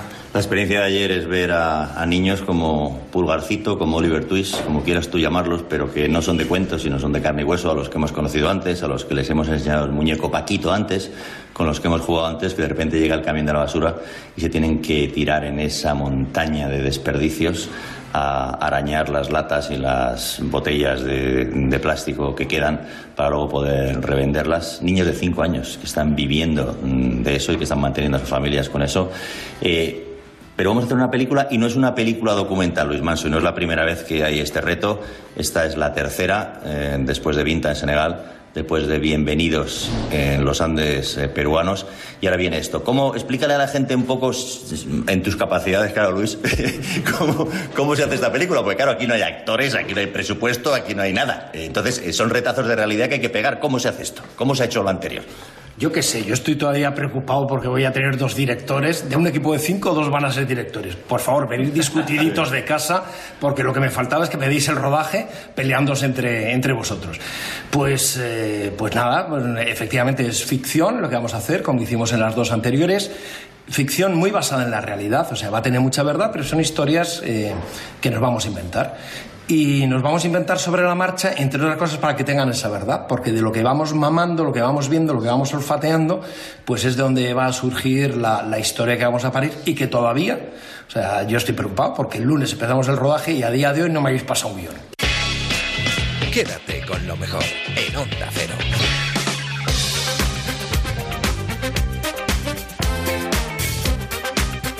En más de uno esta semana nos acompañaba Daniel Ramírez García Mina, que nos presentaba su nuevo libro Eusebius, capitán de la nave de Baco. Es un libro que nos traslada a la Pamplona de comienzos de siglo y a la de los años 30 y 40. Eusebius es el protagonista de la obra, que es el tío bisabuelo de Daniel Ramírez. El protagonista del libro es Eusebius. Eusebius es el nombre con el, con el que él firma los, los artículos que escribe. Eh, Eusebius, ¿qué relación familiar tiene contigo? Bueno, el otro día me decía Juan Manuel Bonet, tenido, sí. Que, que escribe este prólogo, me decía Bonet, dice, inauguras un género porque nadie había escrito una biografía de su tío bisabuelo, ¿no? Tío bisabuelo. Eh, entonces sí, yo creo que después de cálculos eh, genealógicos imponderables, yo creo que, que es mi tío bisabuelo, eso sería la, la expresión más cercana. Tío bisabuelo, Eusebius. Bueno, estamos hablando de la Pamplona de comienzos de siglo y luego ya de la Pamplona de, de los años 30, de los años 40, porque Eusebius muere en el 44. Muere en el 44, se ve, muere del hígado, una vida un poco báquica, Claro. y el hígado le dijo basta. A que no he dicho que el libro tiene es, Eusebius, capitán de la nave de Baco. La nave de Baco es la nave de los excesos, los excesos gastronómicos y los excesos etílicos. Etílicos. Él decía que eh, la gula es el único pecado perdonable de los capitales porque no aloja la jota ruda y bárbara de la lujuria ni las síes silbantes como serpientes de la ira y la envidia, ¿no? Entonces con eso lo, lo justificaba todo. Él decía que si el diablo tenía que llevarle que lo hiciera en carroza de ocho caballos. O sea, era un hombre al que le gustaba vivir bien, o sea, disfrutar de los placeres de la vida. Era un hombre familiar, muy devoto también de, de su esposa. Pero ninguna de esas es las razones por las que a ti te seduce el, el personaje. ¿Qué es lo que a ti alguien te cuenta sobre tu, cómo has dicho que era tu tío? Tu- mi tío bisabuelo. Tu, tu tío bisabuelo, que te lleva a pensar que ahí hay una, una historia interesante que merece las 500 páginas del Mm. libro. Bueno, mi, mi, mi- mi abuelo, que probablemente nos esté escuchando y que él sí que conoció al tío Canuto, o sea que probablemente se haya sobresaltado de, de la, de la cama al oírle. Y eh, claro, mi abuelo me dice, oye, había un antecedente periodístico en la familia, ¿no? Y, y yo hasta entonces desconocía que que eso ocurriera. Y entonces me dice, era mi tío Eusebius, y ya solo el nombre me llama la atención, ¿no? Eh, entonces me dijo que escribía sobre música en los periódicos y me dice que era el capitán de algo así como la nave de Baco, ¿no? Lo que los integrantes, los tripulantes llamaban la nao, la nao de Baco. Eh, y entonces yo empiezo a recopilar artículos y entonces veo que, que tiene una pluma fascinante, ¿no? Eh, al principio te preguntas, eh, ¿esa percepción será por, por la sangre? ¿Me puede cegar la, la sangre, no? Y entonces eh, entrevisto, por ejemplo, entre otros, a Juan Manuel Bonet, eh, a los expertos en la vanguardia de esa época para preguntarles, oye, ¿realmente Eusebius merece la pena? Bonet lo había incluido en su diccionario de, de las, de las vanguardias, que es un poco el tratado por excelencia que, que todavía tenemos mm, acerca de, de este tipo de, personajes escritores, pintores, músicos, y entonces me, me dice que efectivamente eh, la calidad de Eusebius merece una biografía, ¿no? Entonces fue un poco el empujón que yo necesité para lanzarme, y efectivamente cuando yo encontré cada vez más artículos eh, me quedé fascinado, ¿no? Porque eh, hay escritores que no, que no tienen una, una vida fascinante, ¿no? Y que son grandísimos escritores. Eh, Pero hay otros que sí que la, que sí que la tienen, ¿no? Y entonces a, a mí eso me, me enganchó muchísimo, porque no solo era el material que yo encontraba escrito por él, sino el contexto en el que lo hacía, ¿no? Él se ganaba la vida. Bueno, él eh, se viene a Madrid a estudiar de, de chaval, de joven, en- y creo que intenta ingeniería. Sí, a estudiar entre comillas al principio. Sí, a vivir. Sí. Eh, él estudia Derecho, pero en realidad él lo que descubre en Madrid pues es la fascinación que tiene por la música, por los conciertos y por la, sobre todo por los, por los modernos compositores de la música. Luego él se vuelve a Pamplona, en realidad él se gana la vida como abogado y como procurador, ¿no? Pero empieza a firmar en el, en el diario la crítica musical y se convierte en la referencia en, en- en el aspecto musical de la cultura pamplonense, con una pluma mm, bastante afilada ¿no? y un poco vitriólica en ocasiones. Sí, decían eh, eh, cuando habla eh, cuando habla Eusebius tiemblan las arpas y los violines, ¿no? De- decían algunos de sus adversarios. Él tuvo que salir de casa un par de días con, con escolta, eh, una vez con el marido de una de sus hijas y otra vez con uno de los tripulantes de la nave, porque claro, en aquella época eh, te pegaban, ¿no? O sea, es decir, si algún violinista se quedaba un poco descontento, pues te calzaban un par de, leches, si se me permite la, expresión, ¿no?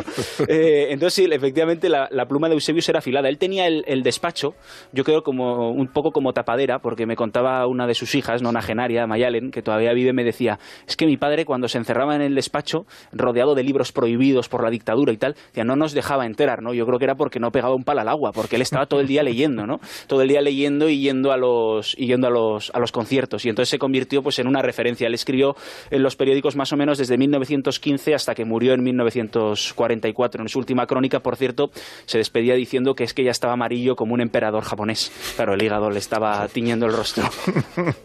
Daniel Ramírez García Mino, el libro se llama Eusebius, capitán de la nave de Baco, está editado por Renacimiento. Es un libro muy entretenido, muy interesante y que descubre pues una Pamplona que para aquellos que no la hayan vivido, pues es verdaderamente apasionante.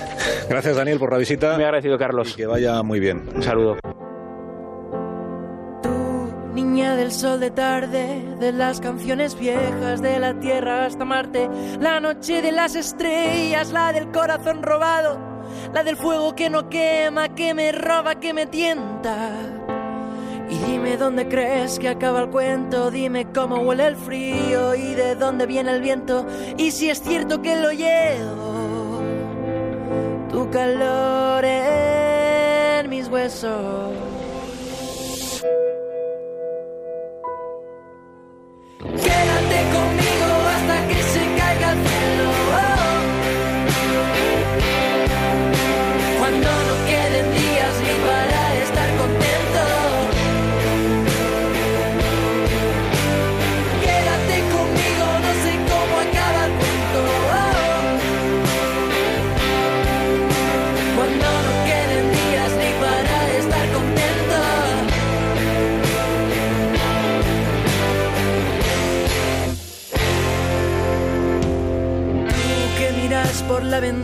Con los ojos de nostalgia en la oscura habitación y veo el bosque en tu cuerpo donde naces flor de lirio que te busco y no te encuentro, que te encuentro y no te entiendo.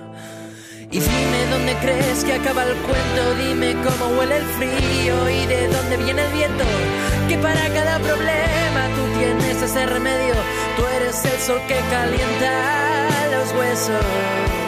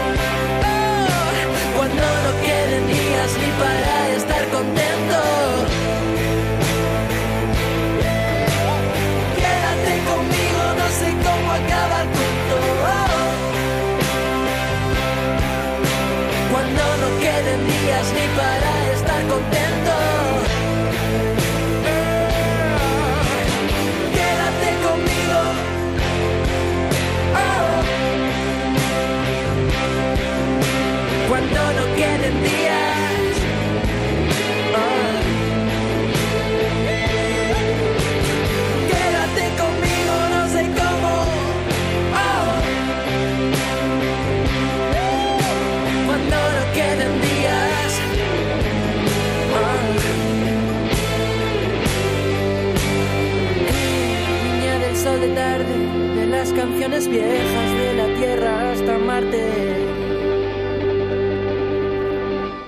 En Onda Cero, quédate con lo mejor. Rocío Santos. Nosotros aquí en Onda Cero tenemos nuestro propio CIS. Nosotros también hacemos nuestras encuestas y nosotros también conocemos datos que no conoce nadie más. Y para ello, pues tenemos a nuestro experto que se llama Antonio Pinión. El CIS que ha sido pues muy criticado esta pasada semana, ¿verdad?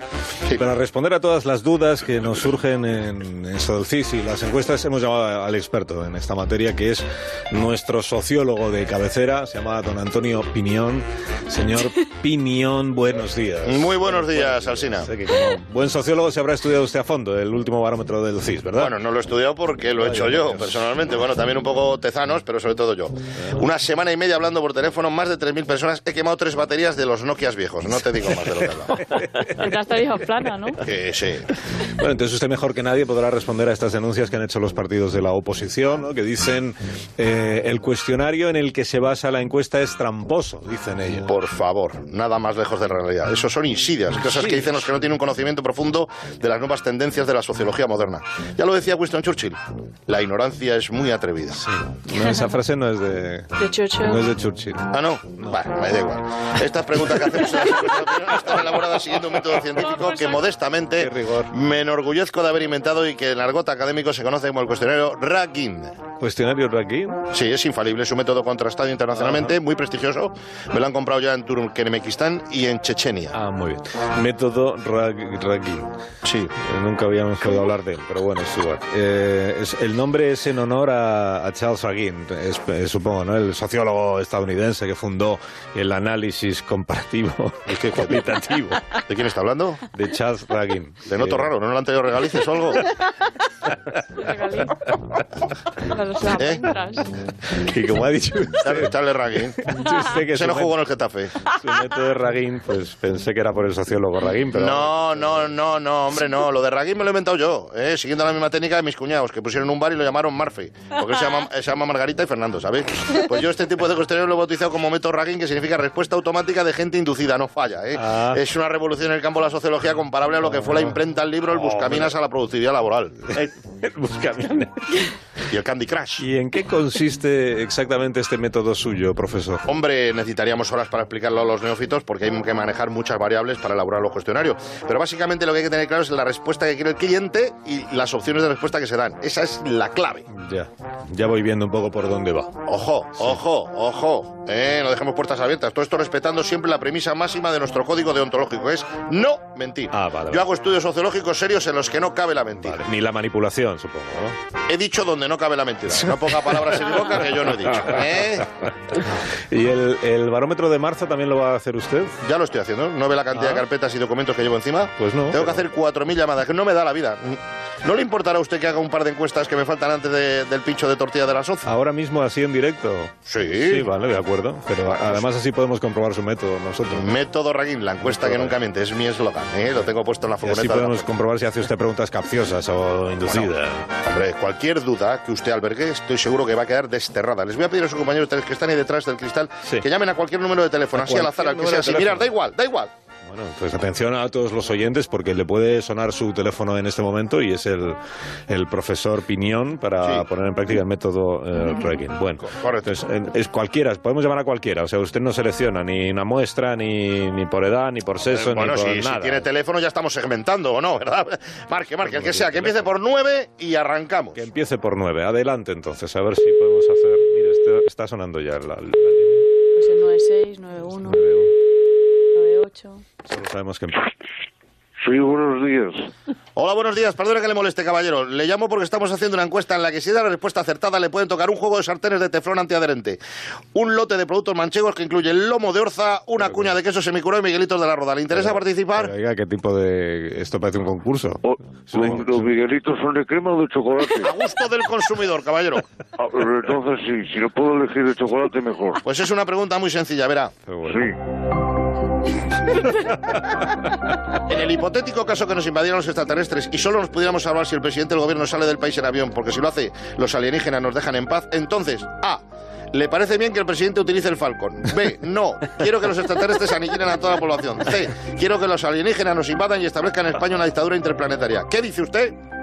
Hombre, eh, en ese caso, pues que, que se vayan en el avión. O sea, que le parece bien que utilice el Falcon. Eh, sí, si es para... No, no, dígalo, por favor, necesito una respuesta inequívoca para poder optar a los miguelitos y a las sarteras. Repita conmigo que esto se está grabando, pero que esto es científico. Me parece bien que el presidente utilice el Falcon. Repítalo conmigo. Sí, me parece bien que el presidente utilice el avión si vienen los extraterrestres. ¡No! Esa opción se la he dado yo. Mira, mira que se queda sin el premio. Repita literalmente. Me parece bien que el presidente del gobierno utilice el Falcon. Me parece bien que el presidente del gobierno utilice el Falcon. Pues ya está, muchas gracias. Ya acabo de llenar la despensa. ¿Qué le parece el tema? Me, me lo mandan a casa. Hombre, los claro, no se preocupe. Luego le llama. Lo- bueno, luego le llamo señor y le toma nota. Hasta luego. Que pase un gran día. ¿Ves? Bueno, pues con esta, con esta llevamos ya las 250 respuestas que necesitamos para esta pregunta. Así que Quédate con lo mejor en Onda Cero. El fin de semana pasado fue la Feria Arco aquí en Madrid.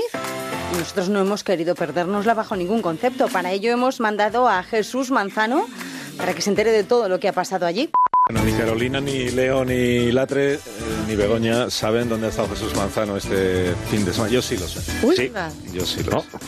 ¿Y no ha sido Valencia? Porque ha sido visto, ya ¿En lo digo? Ancho, ha sido visto en un lugar donde había un ninot de cuatro metros de Ah, altura, amigo. igualito al rey Fel- Felipe. y no eran las fallas. No. Con lo bien que íbamos. ¿Qué tal, señor? Eh, ¿Cómo está? Pero ya se ha acabado la feria, ¿no? Sí, ya ha terminado la feria, sí. Menos mal. ¿Y lo han quemado? No, porque creo que no lo han vendido. Vaya. No hay nadie. Pero ahí es donde ha estado Jesús, ¿no? En Arco. Sí, sí, sí. Arco, Ahí bien. he estado, dando una visitita. Me gusta mucho el arte y tal. ¿cómo ha y pues, pues mira, muchísimas cosas muy bonitas. muchísimas cosas muy bonitas, pero también hay cositas por ahí eh, que yo me imaginaba eh, a la señora limpieza diciendo, ¿esto es arte o lo tiro? ¿Sabes? ¿Verdad? Yo creo que esa señora lo tiene que pasar peor limpiando el museo que un daltónico desactivando una bomba. O sea, es muy peligroso. Es, es, eh, esto... Eso pasó de verdad en Italia, lo sabes, ¿no? Que una señora llegó al museo y se y Sí, había ahí como había como after after work y entonces había ceniceros y tal y se los limpió todo. Claro. Mm. No, no, claro, claro. esto, esto es la, la- la pura realidad, sí. No, de hecho, también, eh, también oí que una vez en un museo de arte moderno un guardia jurado se tiró un mes vigilando una fuente, ¿sabes? Una fuente que había ahí. Y luego se dio cuenta cuando se llevaron la exposición y dejaron la fuente allí, que el tío decía, oye, que os dejáis esto del camión. No, a mí Albarán no me pone nada de la fuente. Y la limpieza, ¿todo la tiro? ¿Sabes? Creía que el, que el arte iba a ser el, el guarda de seguridad, que podía ser también. También podría ser. Bueno, hay algunos que lo son. Ay, Boris, ¿qué- ¿cómo te viste? Claro. Sí, no, yo creo que hay una línea muy fina que separa la obra de arte del escombro. ¿Vale? O sea, puedes estar 20 minutos mirando un ladrillo si coincide que tiene una luz arriba. ¿eh? Si tienes la suerte. ¿eh? O sea, yo reconozco que no entiendo nada de arte. Yo pensaba que un Picasso solo era un monovolumen de Citroën.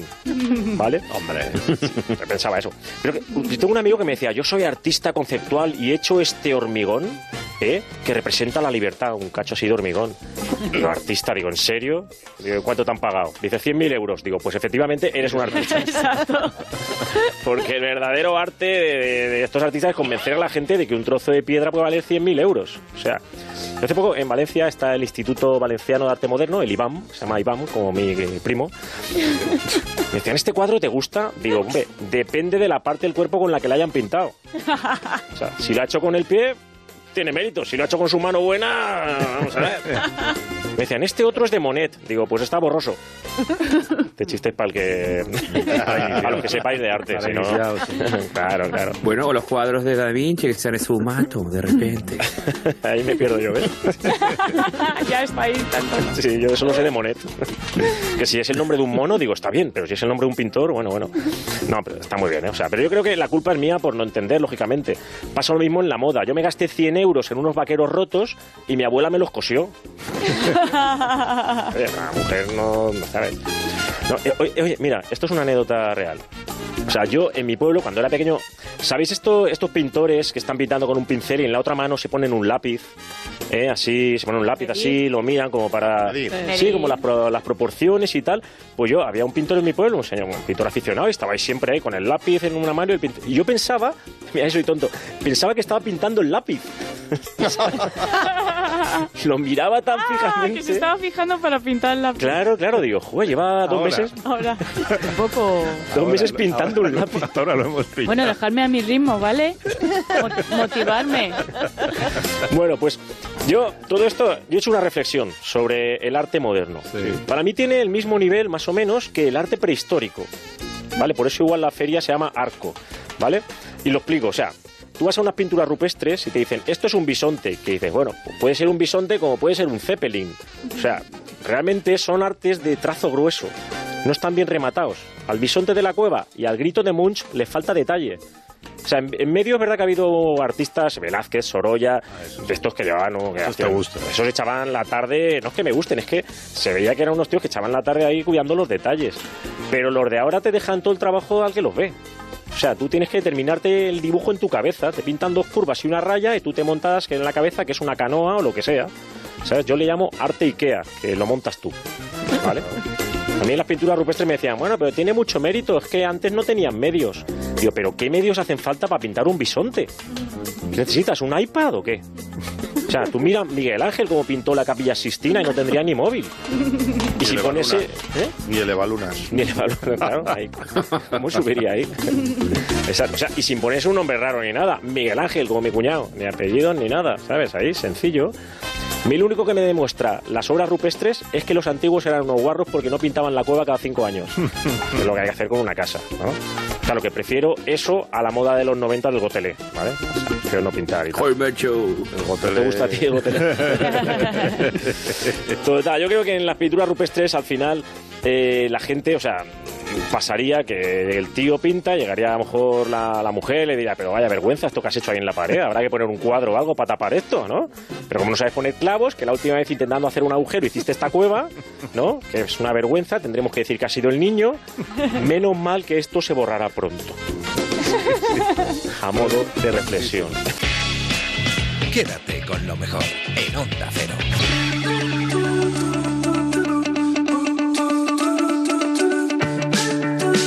Esta misma semana el equipo de Julia en la Onda se trasladó hasta Mallorca para hacer el programa desde allí y tuvimos la ocasión de conocer y charlar con María Francisca Perelló, que es la directora de la Fundación Rafael Nadal. Cuando se creó la fundación eh, se tenía claro que el deporte iba a ser un, aspecto fundamental, pero no en el sentido de alto rendimiento, de alta competición, sino más en su vertiente más educativa y, y más de transmisión de, de valores positivos. Creemos que el deporte en realidad tiene un poder transformador muy, muy fuerte y se ha demostrado a lo largo de la historia, de hecho, y también la educación. Entonces, combinando estos dos aspectos, se crean unas herramientas muy, muy poderosas para, para ofrecer a jóvenes sin recursos y a, y a otros jóvenes eh, las herramientas para afrontar pues eh, situaciones diarias eh, tanto en el presente como en el futuro. La pobreza puede estar aquí al lado, ¿eh? No, no.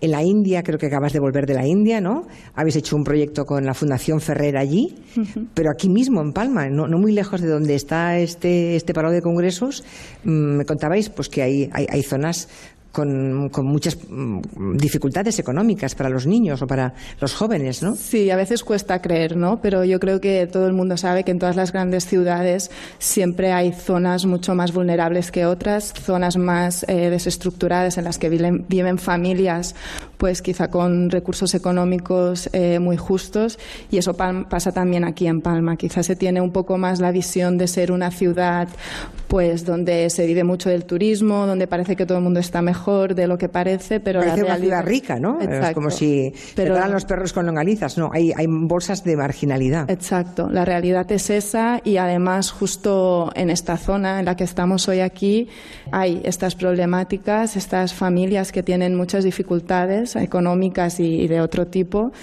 y de hecho uno de nuestros proyectos está aquí a 300 metros y la verdad que estamos contentos y tan satisfechos el- del poder aportar en, en nuestra, en nuestra Mallorca eh, parte de, del éxito profesional que ha recaudado Rafa con sus éxitos deportivos, pues nosotros lo transformamos en, en, otras oportunidades. Es curioso porque en Estados Unidos, por ejemplo, que es un país que conocéis bien, al que viajáis mucho también, y creo que enviáis allí, ¿no?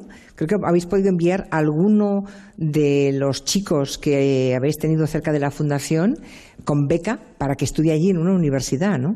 Sí, de ¿Algún hecho, caso habréis tenido de esto? Sí, de hecho tenemos, trabajamos en tres ámbitos. Uno es, del, es, el de la integración social, como decíamos ahora que trabajamos en India y aquí en Palma.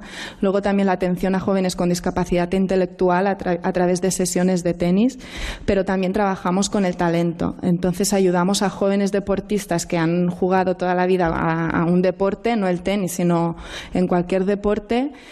Llega un momento que tienen que decidir ¿no? Si, si, van a seguir compitiendo y, por tanto, abandonar los estudios para dedicarse al máximo al deporte o, por el contrario, abandonar el deporte al que han dedicado toda su vida y se van a estudiar una carrera universitaria. Entonces, nosotros, a través del programa Study and Play, lo que ofrecemos es la posibilidad que se vayan a Estados Unidos, donde la cultura permite eh, combinar ambos, ambos aspectos y sin tener que abandonar ninguna de las dos áreas. Desde luego, en Estados Unidos son especialmente generosos con los los chicos o chicas que tienen que manejan bien alguna disciplina, el deporte por descontado, y les abren las puertas de esas universidades de las mejores del mundo y las más caras, además, ¿no?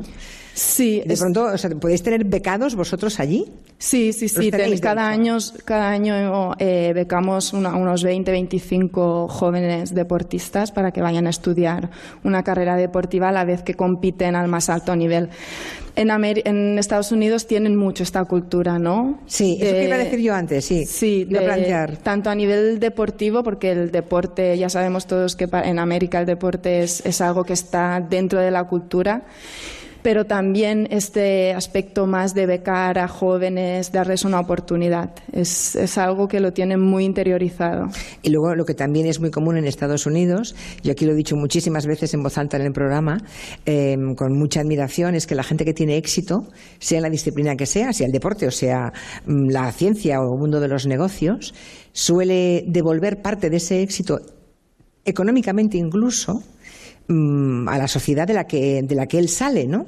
Y financian, son mecenas, financian o dan una cifra importante de dinero para la universidad en la que estudiaron. En fin, que el tema de la filantropía la gente de éxito en Estados Unidos lo tiene mucho más asumido que aquí, que aquí mmm, pocos filántropos hay, digamos, ¿no?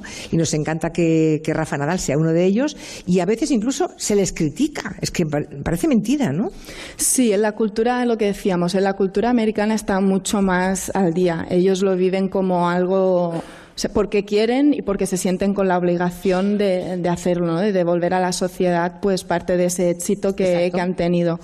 En cambio aquí a veces pues cuesta más, no tenemos tanto esta, esta cultura, pero bueno, yo creo que siempre que podamos, cada uno desde su posición eh, hace lo que, lo que puede en, su, en función de sus posibilidades. Por ejemplo, cuando las inundaciones de Mallorca, creo que también Rafa Nadal, aquellas imágenes dieron la vuelta al mundo, ¿no? Un Rafa Nadal que estaba eh, pues bueno, con esa cara de dolor de ver lo que estaba pasando muchísima gente, que donó un millón de euros, creo recordar, ¿no? Al pueblo en el que. Sí, la verdad es que para los mallorquines fue un, una, una, tragedia y claro. fue Rafa, pero obviamente fue muchísimos, Muchísima muchísimos, gente. muchísimas personas a ayudar en lo que podían. De hecho, creo que si algo bueno salió de, de este trágico día fue la solidaridad que, que se generó alrededor de, de esa situación. I woke up with a fear this morning, but I can taste you on the tip of my tongue. Alarm without no warning. You're by my side and we've got smoke in our lungs. Last night we were way up, kissing in the back of the cab, and then you say, "Love, baby, let's go back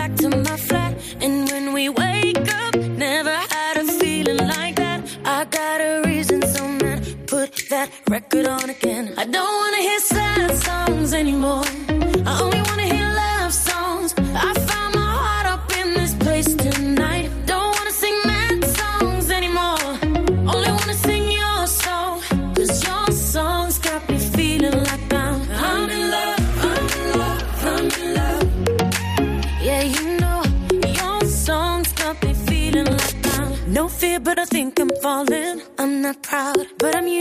Type of girl that would hit and run.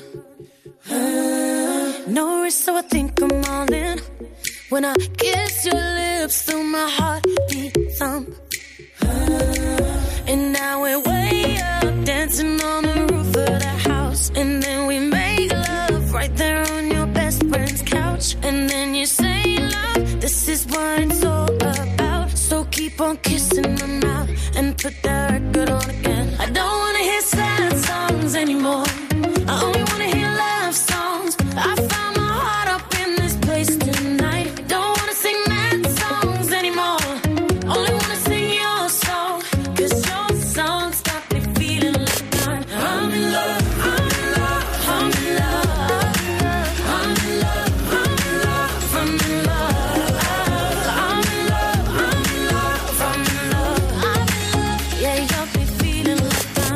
En Onda Cero, quédate con lo mejor. Rocío Santos. Esta semana fallecía Martí Galindo a los 81 años, el pasado lunes concretamente. Lo primero que hicimos desde Julia en la Onda fue llamar a su compañero Javier Sardá, Xavier Sardá, compañero de Crónicas Marcianas, donde bueno, recordaba algunos momentos y algunas anécdotas de su paso por el programa. Actor principalmente de teatro, pero también regidor, empezó su carrera en Barcelona. Solía interpretar personajes de niño debido a su estatura y a su cara de niño, por supuesto. Más tarde trabajó en la compañía de Alejandro Ulloa o en Snoopy, el musical de Ricard Raguán. En los 80 fue habitual de televisión. Todos los de mi quinta, estaréis o no de acuerdo, crecimos con un espacio infantil llamado Planeta Imaginario, donde Martí Galindo interpretaba a Morgan, un personaje que recitaba. ¿Cómo has llegado hasta aquí? Julieta. Y dime, ¿cómo has llegado hasta aquí y para qué? Las tapias del jardín son altas y difíciles de escalar. Y el sitio de muerte considerando quién eres, si alguno de mis parientes te descubriera. En 1984 Galindo colaboró en uno de los programas más divertidos de la historia de la televisión española, Ahí te quiero ver, presentado por Rosa María Sardá, con un equipo de guionistas entre los que estaba otro Sardá, Xavier. Fue él quien lo fichó en 1997 para su programa Crónicas Marcianas, el programa que le cambió la vida a Martí Galindo. Galindo, va, ¿ah? Hombre, pero ¿qué quiere que ¿Quiere, por para favor? escolar con el triunfo esto?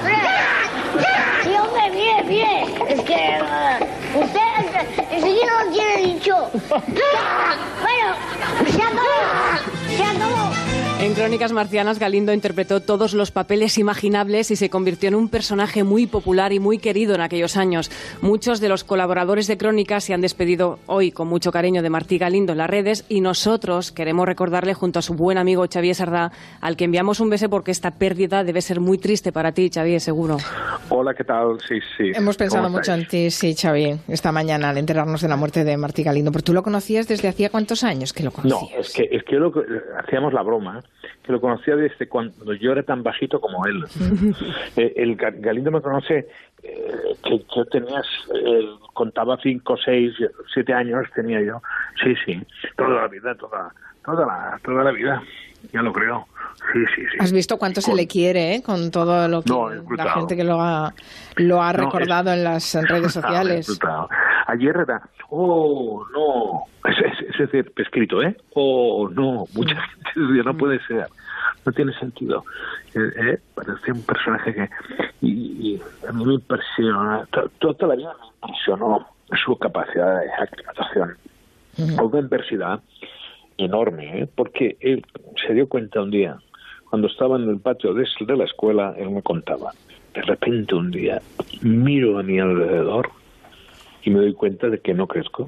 Sí, sí. O sea, hay un día, un antes y un después de ese día en el que su crecimiento se paró. Sí.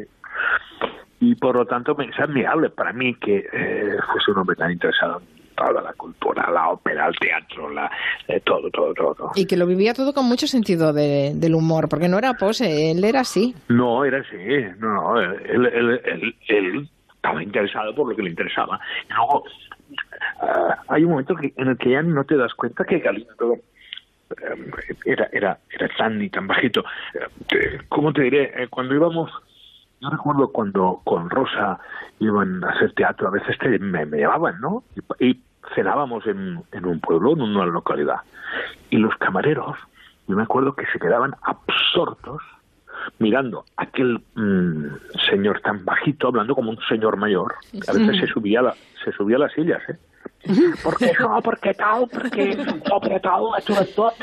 Y claro, los camareros estaban alucinados. O sea, que también era muy vehemente como, como el personaje de la tele. Cla- Claro, y entonces yo dije, le dije a Rosa, ¿eh? a mi hermana, digo, ¿tú crees que yo puedo llamar a Galindo para porque queremos un programa así? Mira, el título es Crónicas Marcianas y queremos unos marcianos. Y me dice, "Bueno, ya lo estás llamando, pero ¿qué duda tienes? Y, y llamé. Y le digo, ah, Galindo, es para ofrecerte un programa en la tele. Y me dice textualmente, ¿eh? dice, bueno, pero eh, ¿a qué hora? Digo, no, es, no, es por la noche. Digo, ah, a, a- a las horas, entonces sí. Porque si era por la mañana o mediodía, pero que no, ¿eh? No, era de, no era de madrugar, no. No, era noctámbulo. y frugalo. Oye, ¿y qué, y qué tal asimiló la fama tan brutal que le llegó Bien. con Crónicas Marcianas? Este- Estaba, eh, eh, eh, ver a alguien ser feliz, digamos, eh, piensa que, que, que él vivía con su madre, que ya falleció, su madre llegó creo que prácticamente a los 100 años. Y, y en fin, la, la vida es, es dura, ¿sabes? Y esa es la opción de trabajar ya, pero luego convertirse en un personaje famoso en toda España. Y de esta manera, porque la, el afecto era enorme, ¿eh? el afecto era enorme de, de la gente de ver a ese ser humano, digamos, y tan serio y a la vez tan tan tan puñetero y tan cómico era, era la. ¿Y al- ¿Alguna vez se negó a hacer algún personaje? Porque hizo de todo, de todo, lo No me imaginaba. acuerdo, no, no, no. A nada. Lo, lo que, lo que más me hacía reír, lo que nos echábamos de risa, eh, es que cuando hacíamos un sketch en Crónicas, por ejemplo, el de Policía Municipal, y yo qué sé, y yo no sé de qué, yo cuando había un momento que yo decidía, digo, ya está, Galindo, ya se ha acabado. No, no, no, no, espérese, espérese. Queda texto todavía, coño. No, no, no mates, no mates esto. Digo, va, ya está, ya no estoy... Galindo, ya le hablo a usted, ya no es policía. Pues nos hemos querido acordar de, de Martí Galindo. Gracias, Xavier Sarda. Un besito. Un, un beso a todos. Quédate con lo mejor en Onda Cero. Cambiamos de asunto, pero seguimos en Julia en la Onda. Hemos hablado con Paula Nevado, que es secretaria general de la Asociación Empresarial de Marcas de Restauración, sobre una normativa que se ha puesto en marcha, que se quiere aprobar en Galicia para que los restaurantes ofrezcan obligatoriamente las sobras de comida a sus clientes. Buenas tardes, señora Nevado. Muy buenas tardes. Ustedes llevan años pidiendo un marco legal para la reducción de desperdicios en hoteles y restaurantes. Eh, ¿Esto cómo está actualmente en, en España, esta regulación? Pues eh, lo primero, gracias por darnos la, la oportunidad de seguir eh, eh, haciendo pedagogía ¿no? en esta materia. Estaba escuchando el- el- la introducción que hacían y lo que ocurre en Galicia es el reflejo de una necesidad y de una demanda social y medioambiental. Eh, son muchas las iniciativas públicas y privadas y muchas de las empresas que están asociadas a marcas de restauración llevan muchos años intentando eh, trabajar para que el desperdicio alimentario se reduzca al mínimo.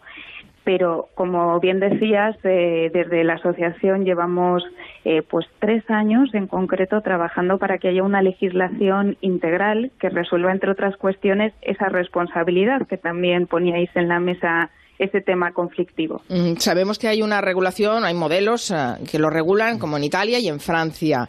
Em, No sé hasta qué punto eh, son buenos modelos para ustedes, eh, cambiarían alguna cosa, Em, si hay mucha dificultad para adaptar esa regulación que tienen en Italia y en Francia. En absoluto. De hecho, bueno, eh, entre ambos modelos, eh, desde marcas de restauración siempre hemos apostado por el italiano porque parte de la voluntariedad, que pensamos que siempre desde la convicción las cosas se hacen mejor y mucho antes que el modelo francés, que es a través de, de la obligatoriedad y las sanciones, como, bueno, quiere hacernos eh, llegar a, un, a una realidad que, como digo, es una demanda social y un compromiso ya de todas las empresas. Eh, de hecho, nosotros tuvimos la ocasión de viajar hace un año a Italia y ver, eh, vamos, de la mano de, de- de voluntarios del Banco Alimentare cómo funcionaba un sistema que tiene ya 10 años de aplicación y que demuestra que el riesgo cero no existe en nada, pero es una cuestión de llegar a una cadena de excelencia donde cada parte, cada eslabón asuma su responsabilidad y logremos el objetivo en el que tenemos que estar todos de acuerdo porque no entiendo que no haya consenso en querer, eh, como digo, eh, reducir el desperdicio alimentario.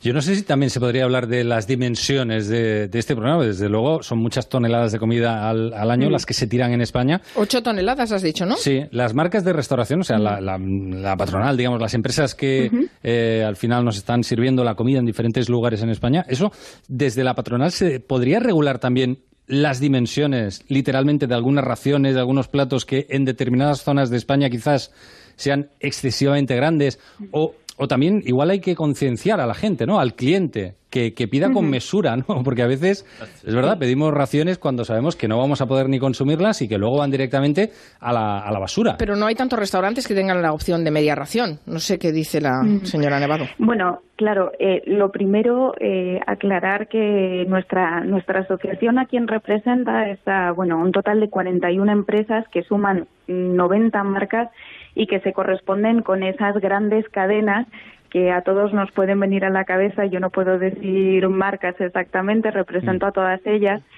Y, y es precisamente eh, este sector que llamamos restauración comercial en cadena o restauración organizada la que está en una posición precisamente de, gracias a que tiene sistematizados todos los procesos, eh, tener probado que la eficiencia del negocio también pasa porque la merma sea mínima y de hecho eh, mm, bueno, dentro de la cadena alimentaria, industria, distribución, restauración y hasta el consumidor, que entre todos hacemos ese ese ese número no tan tan doloroso de 7,7 millones de toneladas que se desperdician de alimentos al año, eh, pero nosotros representamos menos de dos dígitos. Podríamos hablar de que la merma de la restauración organizada está entre un 3 y un 6%.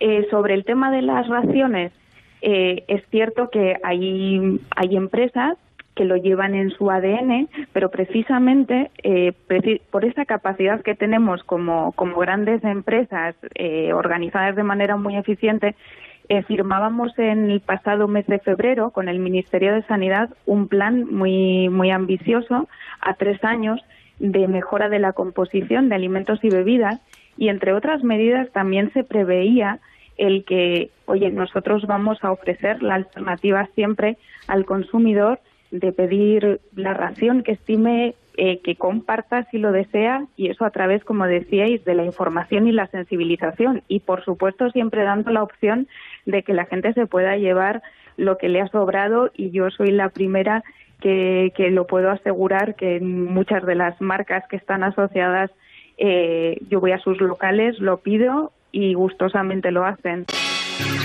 En Onda Cero, quédate con lo mejor. Rocío Santos.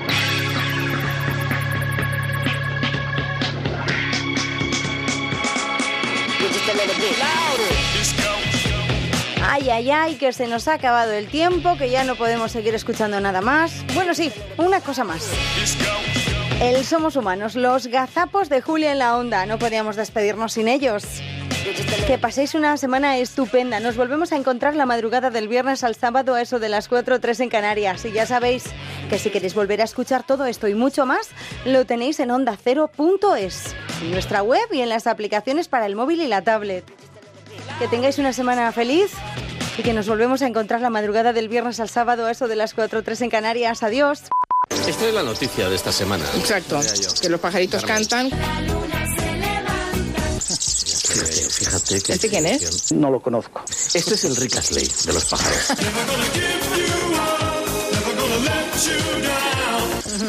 Porque es pequeñito, muy pequeñito. Gordito y pequeñito. Esto que estáis Muy viendo agudo y que sigue de, desde, o sea, lontananza, tú puedes estar saliendo del pueblo Tralará. y este pajarillo estar cantando en una chopera Soy minero a un kilómetro y templé mi corazón con pico y barrena. Y ya le estás escuchando. Hoy es un pesado. Es un cansino. el pico. ¡Pajarraco! Entre las, entre las aves. Tú cállate, puto. ¡Pájaro! Y, y pesa 10 gramos, entre 10 y 12 gramos. O sea que es chiquitillo. Hay que ver, maño, con lo pequeñico que eres y la guerra que das. Una maravilla. Y anda estos días perfectamente desubicado. ¿Quién soy yo? ¿Dónde estoy? Yo lo estoy escuchando, lo escucho desde casa. ¿Y de dónde vas? ¿De dónde vengo? ¿Dónde vas? Con un mes de antelación. Dime dónde voy. Y esa es la noticia que está ocurriendo. Interesantísimo. Es el rector de la Universidad de Castilla-La Mancha. Rector, buenas tardes. Buenas tardes. Sí, tenemos un patrimonio mobiliario espectacular en Castilla-La Mancha y en la universidad. ¿Ah, sí? Claro, bueno. Yo le doy un dato. En la Universidad de Castilla-La Mancha, pues, el público es en parte Castilla-La Mancha, pero también en parte nacional. Los profesores y el personal de de servicios, claro. estamos orgullosos de Castilla-La Mancha, pero tenemos una visión integradora. Y, y se- yo creo que eso pasa en cualquier sociedad. Eh, eh, ah, eh, eh, las ingenierías, ingenierías, le doy un dato también. Que, en la universidad el- y el, o bien con los precios estudiantes y a- a- Eh, claro. Eh, una, una, eh, mm, ¿De dónde son los Erasmus, la mayoría? Sí, de, de Europa. Los rectores de la Universidad de Castilla-La Mancha, agradecemos que nos haya invitado a usted y espero que no sea la última. Y yo también estamos a su disposición y encantados. Muchas gracias a usted. Se llama Carlos Sánchez, tiene 37 años, es de Burgos. Esto es un pollo, no es un jamón. Eres chistoso. Y a principios del siglo XX, Esto es un pollo. pues él dijo, a ver, aquí hay que hacer algo para convertir a esta gente en, en ciudadanos buenos. Y así Esto es un pollo. se puso a diseñar estrategias. ¡Sácalo! Unos campamentos donde enseñar... No puedo, no puedo. Va que venga alguien. Tranquila, mujer, tranquila. Otra vez. Qué asco. Una vez más. Y esta va a ser la definitiva. Suelta usted el pollo. Por fin lo conseguí. Opción 1. El briquindán. Detenido un ventrículo. Un momento. ¿Qué ha dicho? Detenido un ventrículo. Acompáñenos a comisaría. Pobre corazón. Uy, un ventrículo, ya estoy en los viernes. Derecho o eh, el izquierdo. Quítese de mi vista, melenudo. Detenido un ventrículo. ¡Alto! Ye, ye. Otro tipo de programas. Eh, y no sé qué hará la presentadora. Y luego tengo... ¿Quién es? Pues ahora no me No, acuerdo. vale. A la diputada de Esquerra Republicana, eh, Esther. Joder. Ayer se llamaba, ¿cómo se llamaba? ¿Cómo se llamaba el capítulo? ¿Dónde lo tengo? La sexta, la ¿El de la duquesa? cuatro, ¿El de la duquesa? ante- exacto. Ya. Para mear y no echar gota, vamos. ¿Usted recuerda a Arambuena? Sí, Aranguena. Perfectamente. Creo sí. que se llama Joaquín Arangüena de nombre. No, no recuerdo si es Joaquín. Bien. Ramón. Por cierto, Arangüena era Ramón Arangüena. Ramón. Ramón, Ra- Ramón. no Joaquín, era Ramón. ¿Cómo no te voy a querer? Bajo el título genérico de... em, ¿Cómo se llama? Sí. Y es que algunos no se enteran ni aunque pasen los bomberos. Han sacado otro corte en los telenoticias de Sardá, de, perdón, de Tardá, de, esa pequeña intervención en el, en el Parlamento, en la, en la comisión, mm, no sé cómo se llama, en, la- en una comisión del Parlamento. Con la edad todos perdemos memoria. El encuentro de Chabelita Pantoja con este pollastre que se llama, ¿cómo se llama? Bueno, usted no lo sabe porque no, No, está no lo metida en la burbuja. Tengo que se- reconocer que no lo sé. Eh, ¿Cómo se llama? Em, Con un par de huevos. Son las partes más canallas. El tema de esta criatura de... ¿Cómo se llama? Eh, Es que sufro pérdidas de memoria a corto plazo. ¿Cómo se llamaba? ¿Cómo se llama? ¿Cómo se llama? No sé cómo se llama. ¿Cómo se llama? Eh, ¿Cómo se llama? Em, ¿Cómo se llama? Eh, pues ahora no me acuerdo. Anda, dale un beso al abuelo. ¿Y qué somos? Es el Rick Astley de los pájaros. No, hija, no. ¿Qué somos? Somos humanos. En Onda Cero, quédate con lo mejor. Rocío Santos.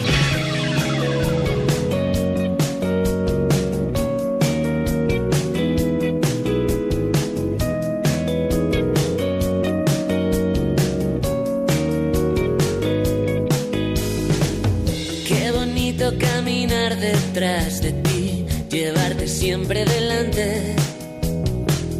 Cuando giras la cabeza estoy aquí y nunca voy a marcharme. Puede ser que me surjan dudas, puede ser que no esté a la altura, pero siempre me lanzas un cable cuando más necesito enchufarme. Cada vez que me miro al espejo me veo distinto.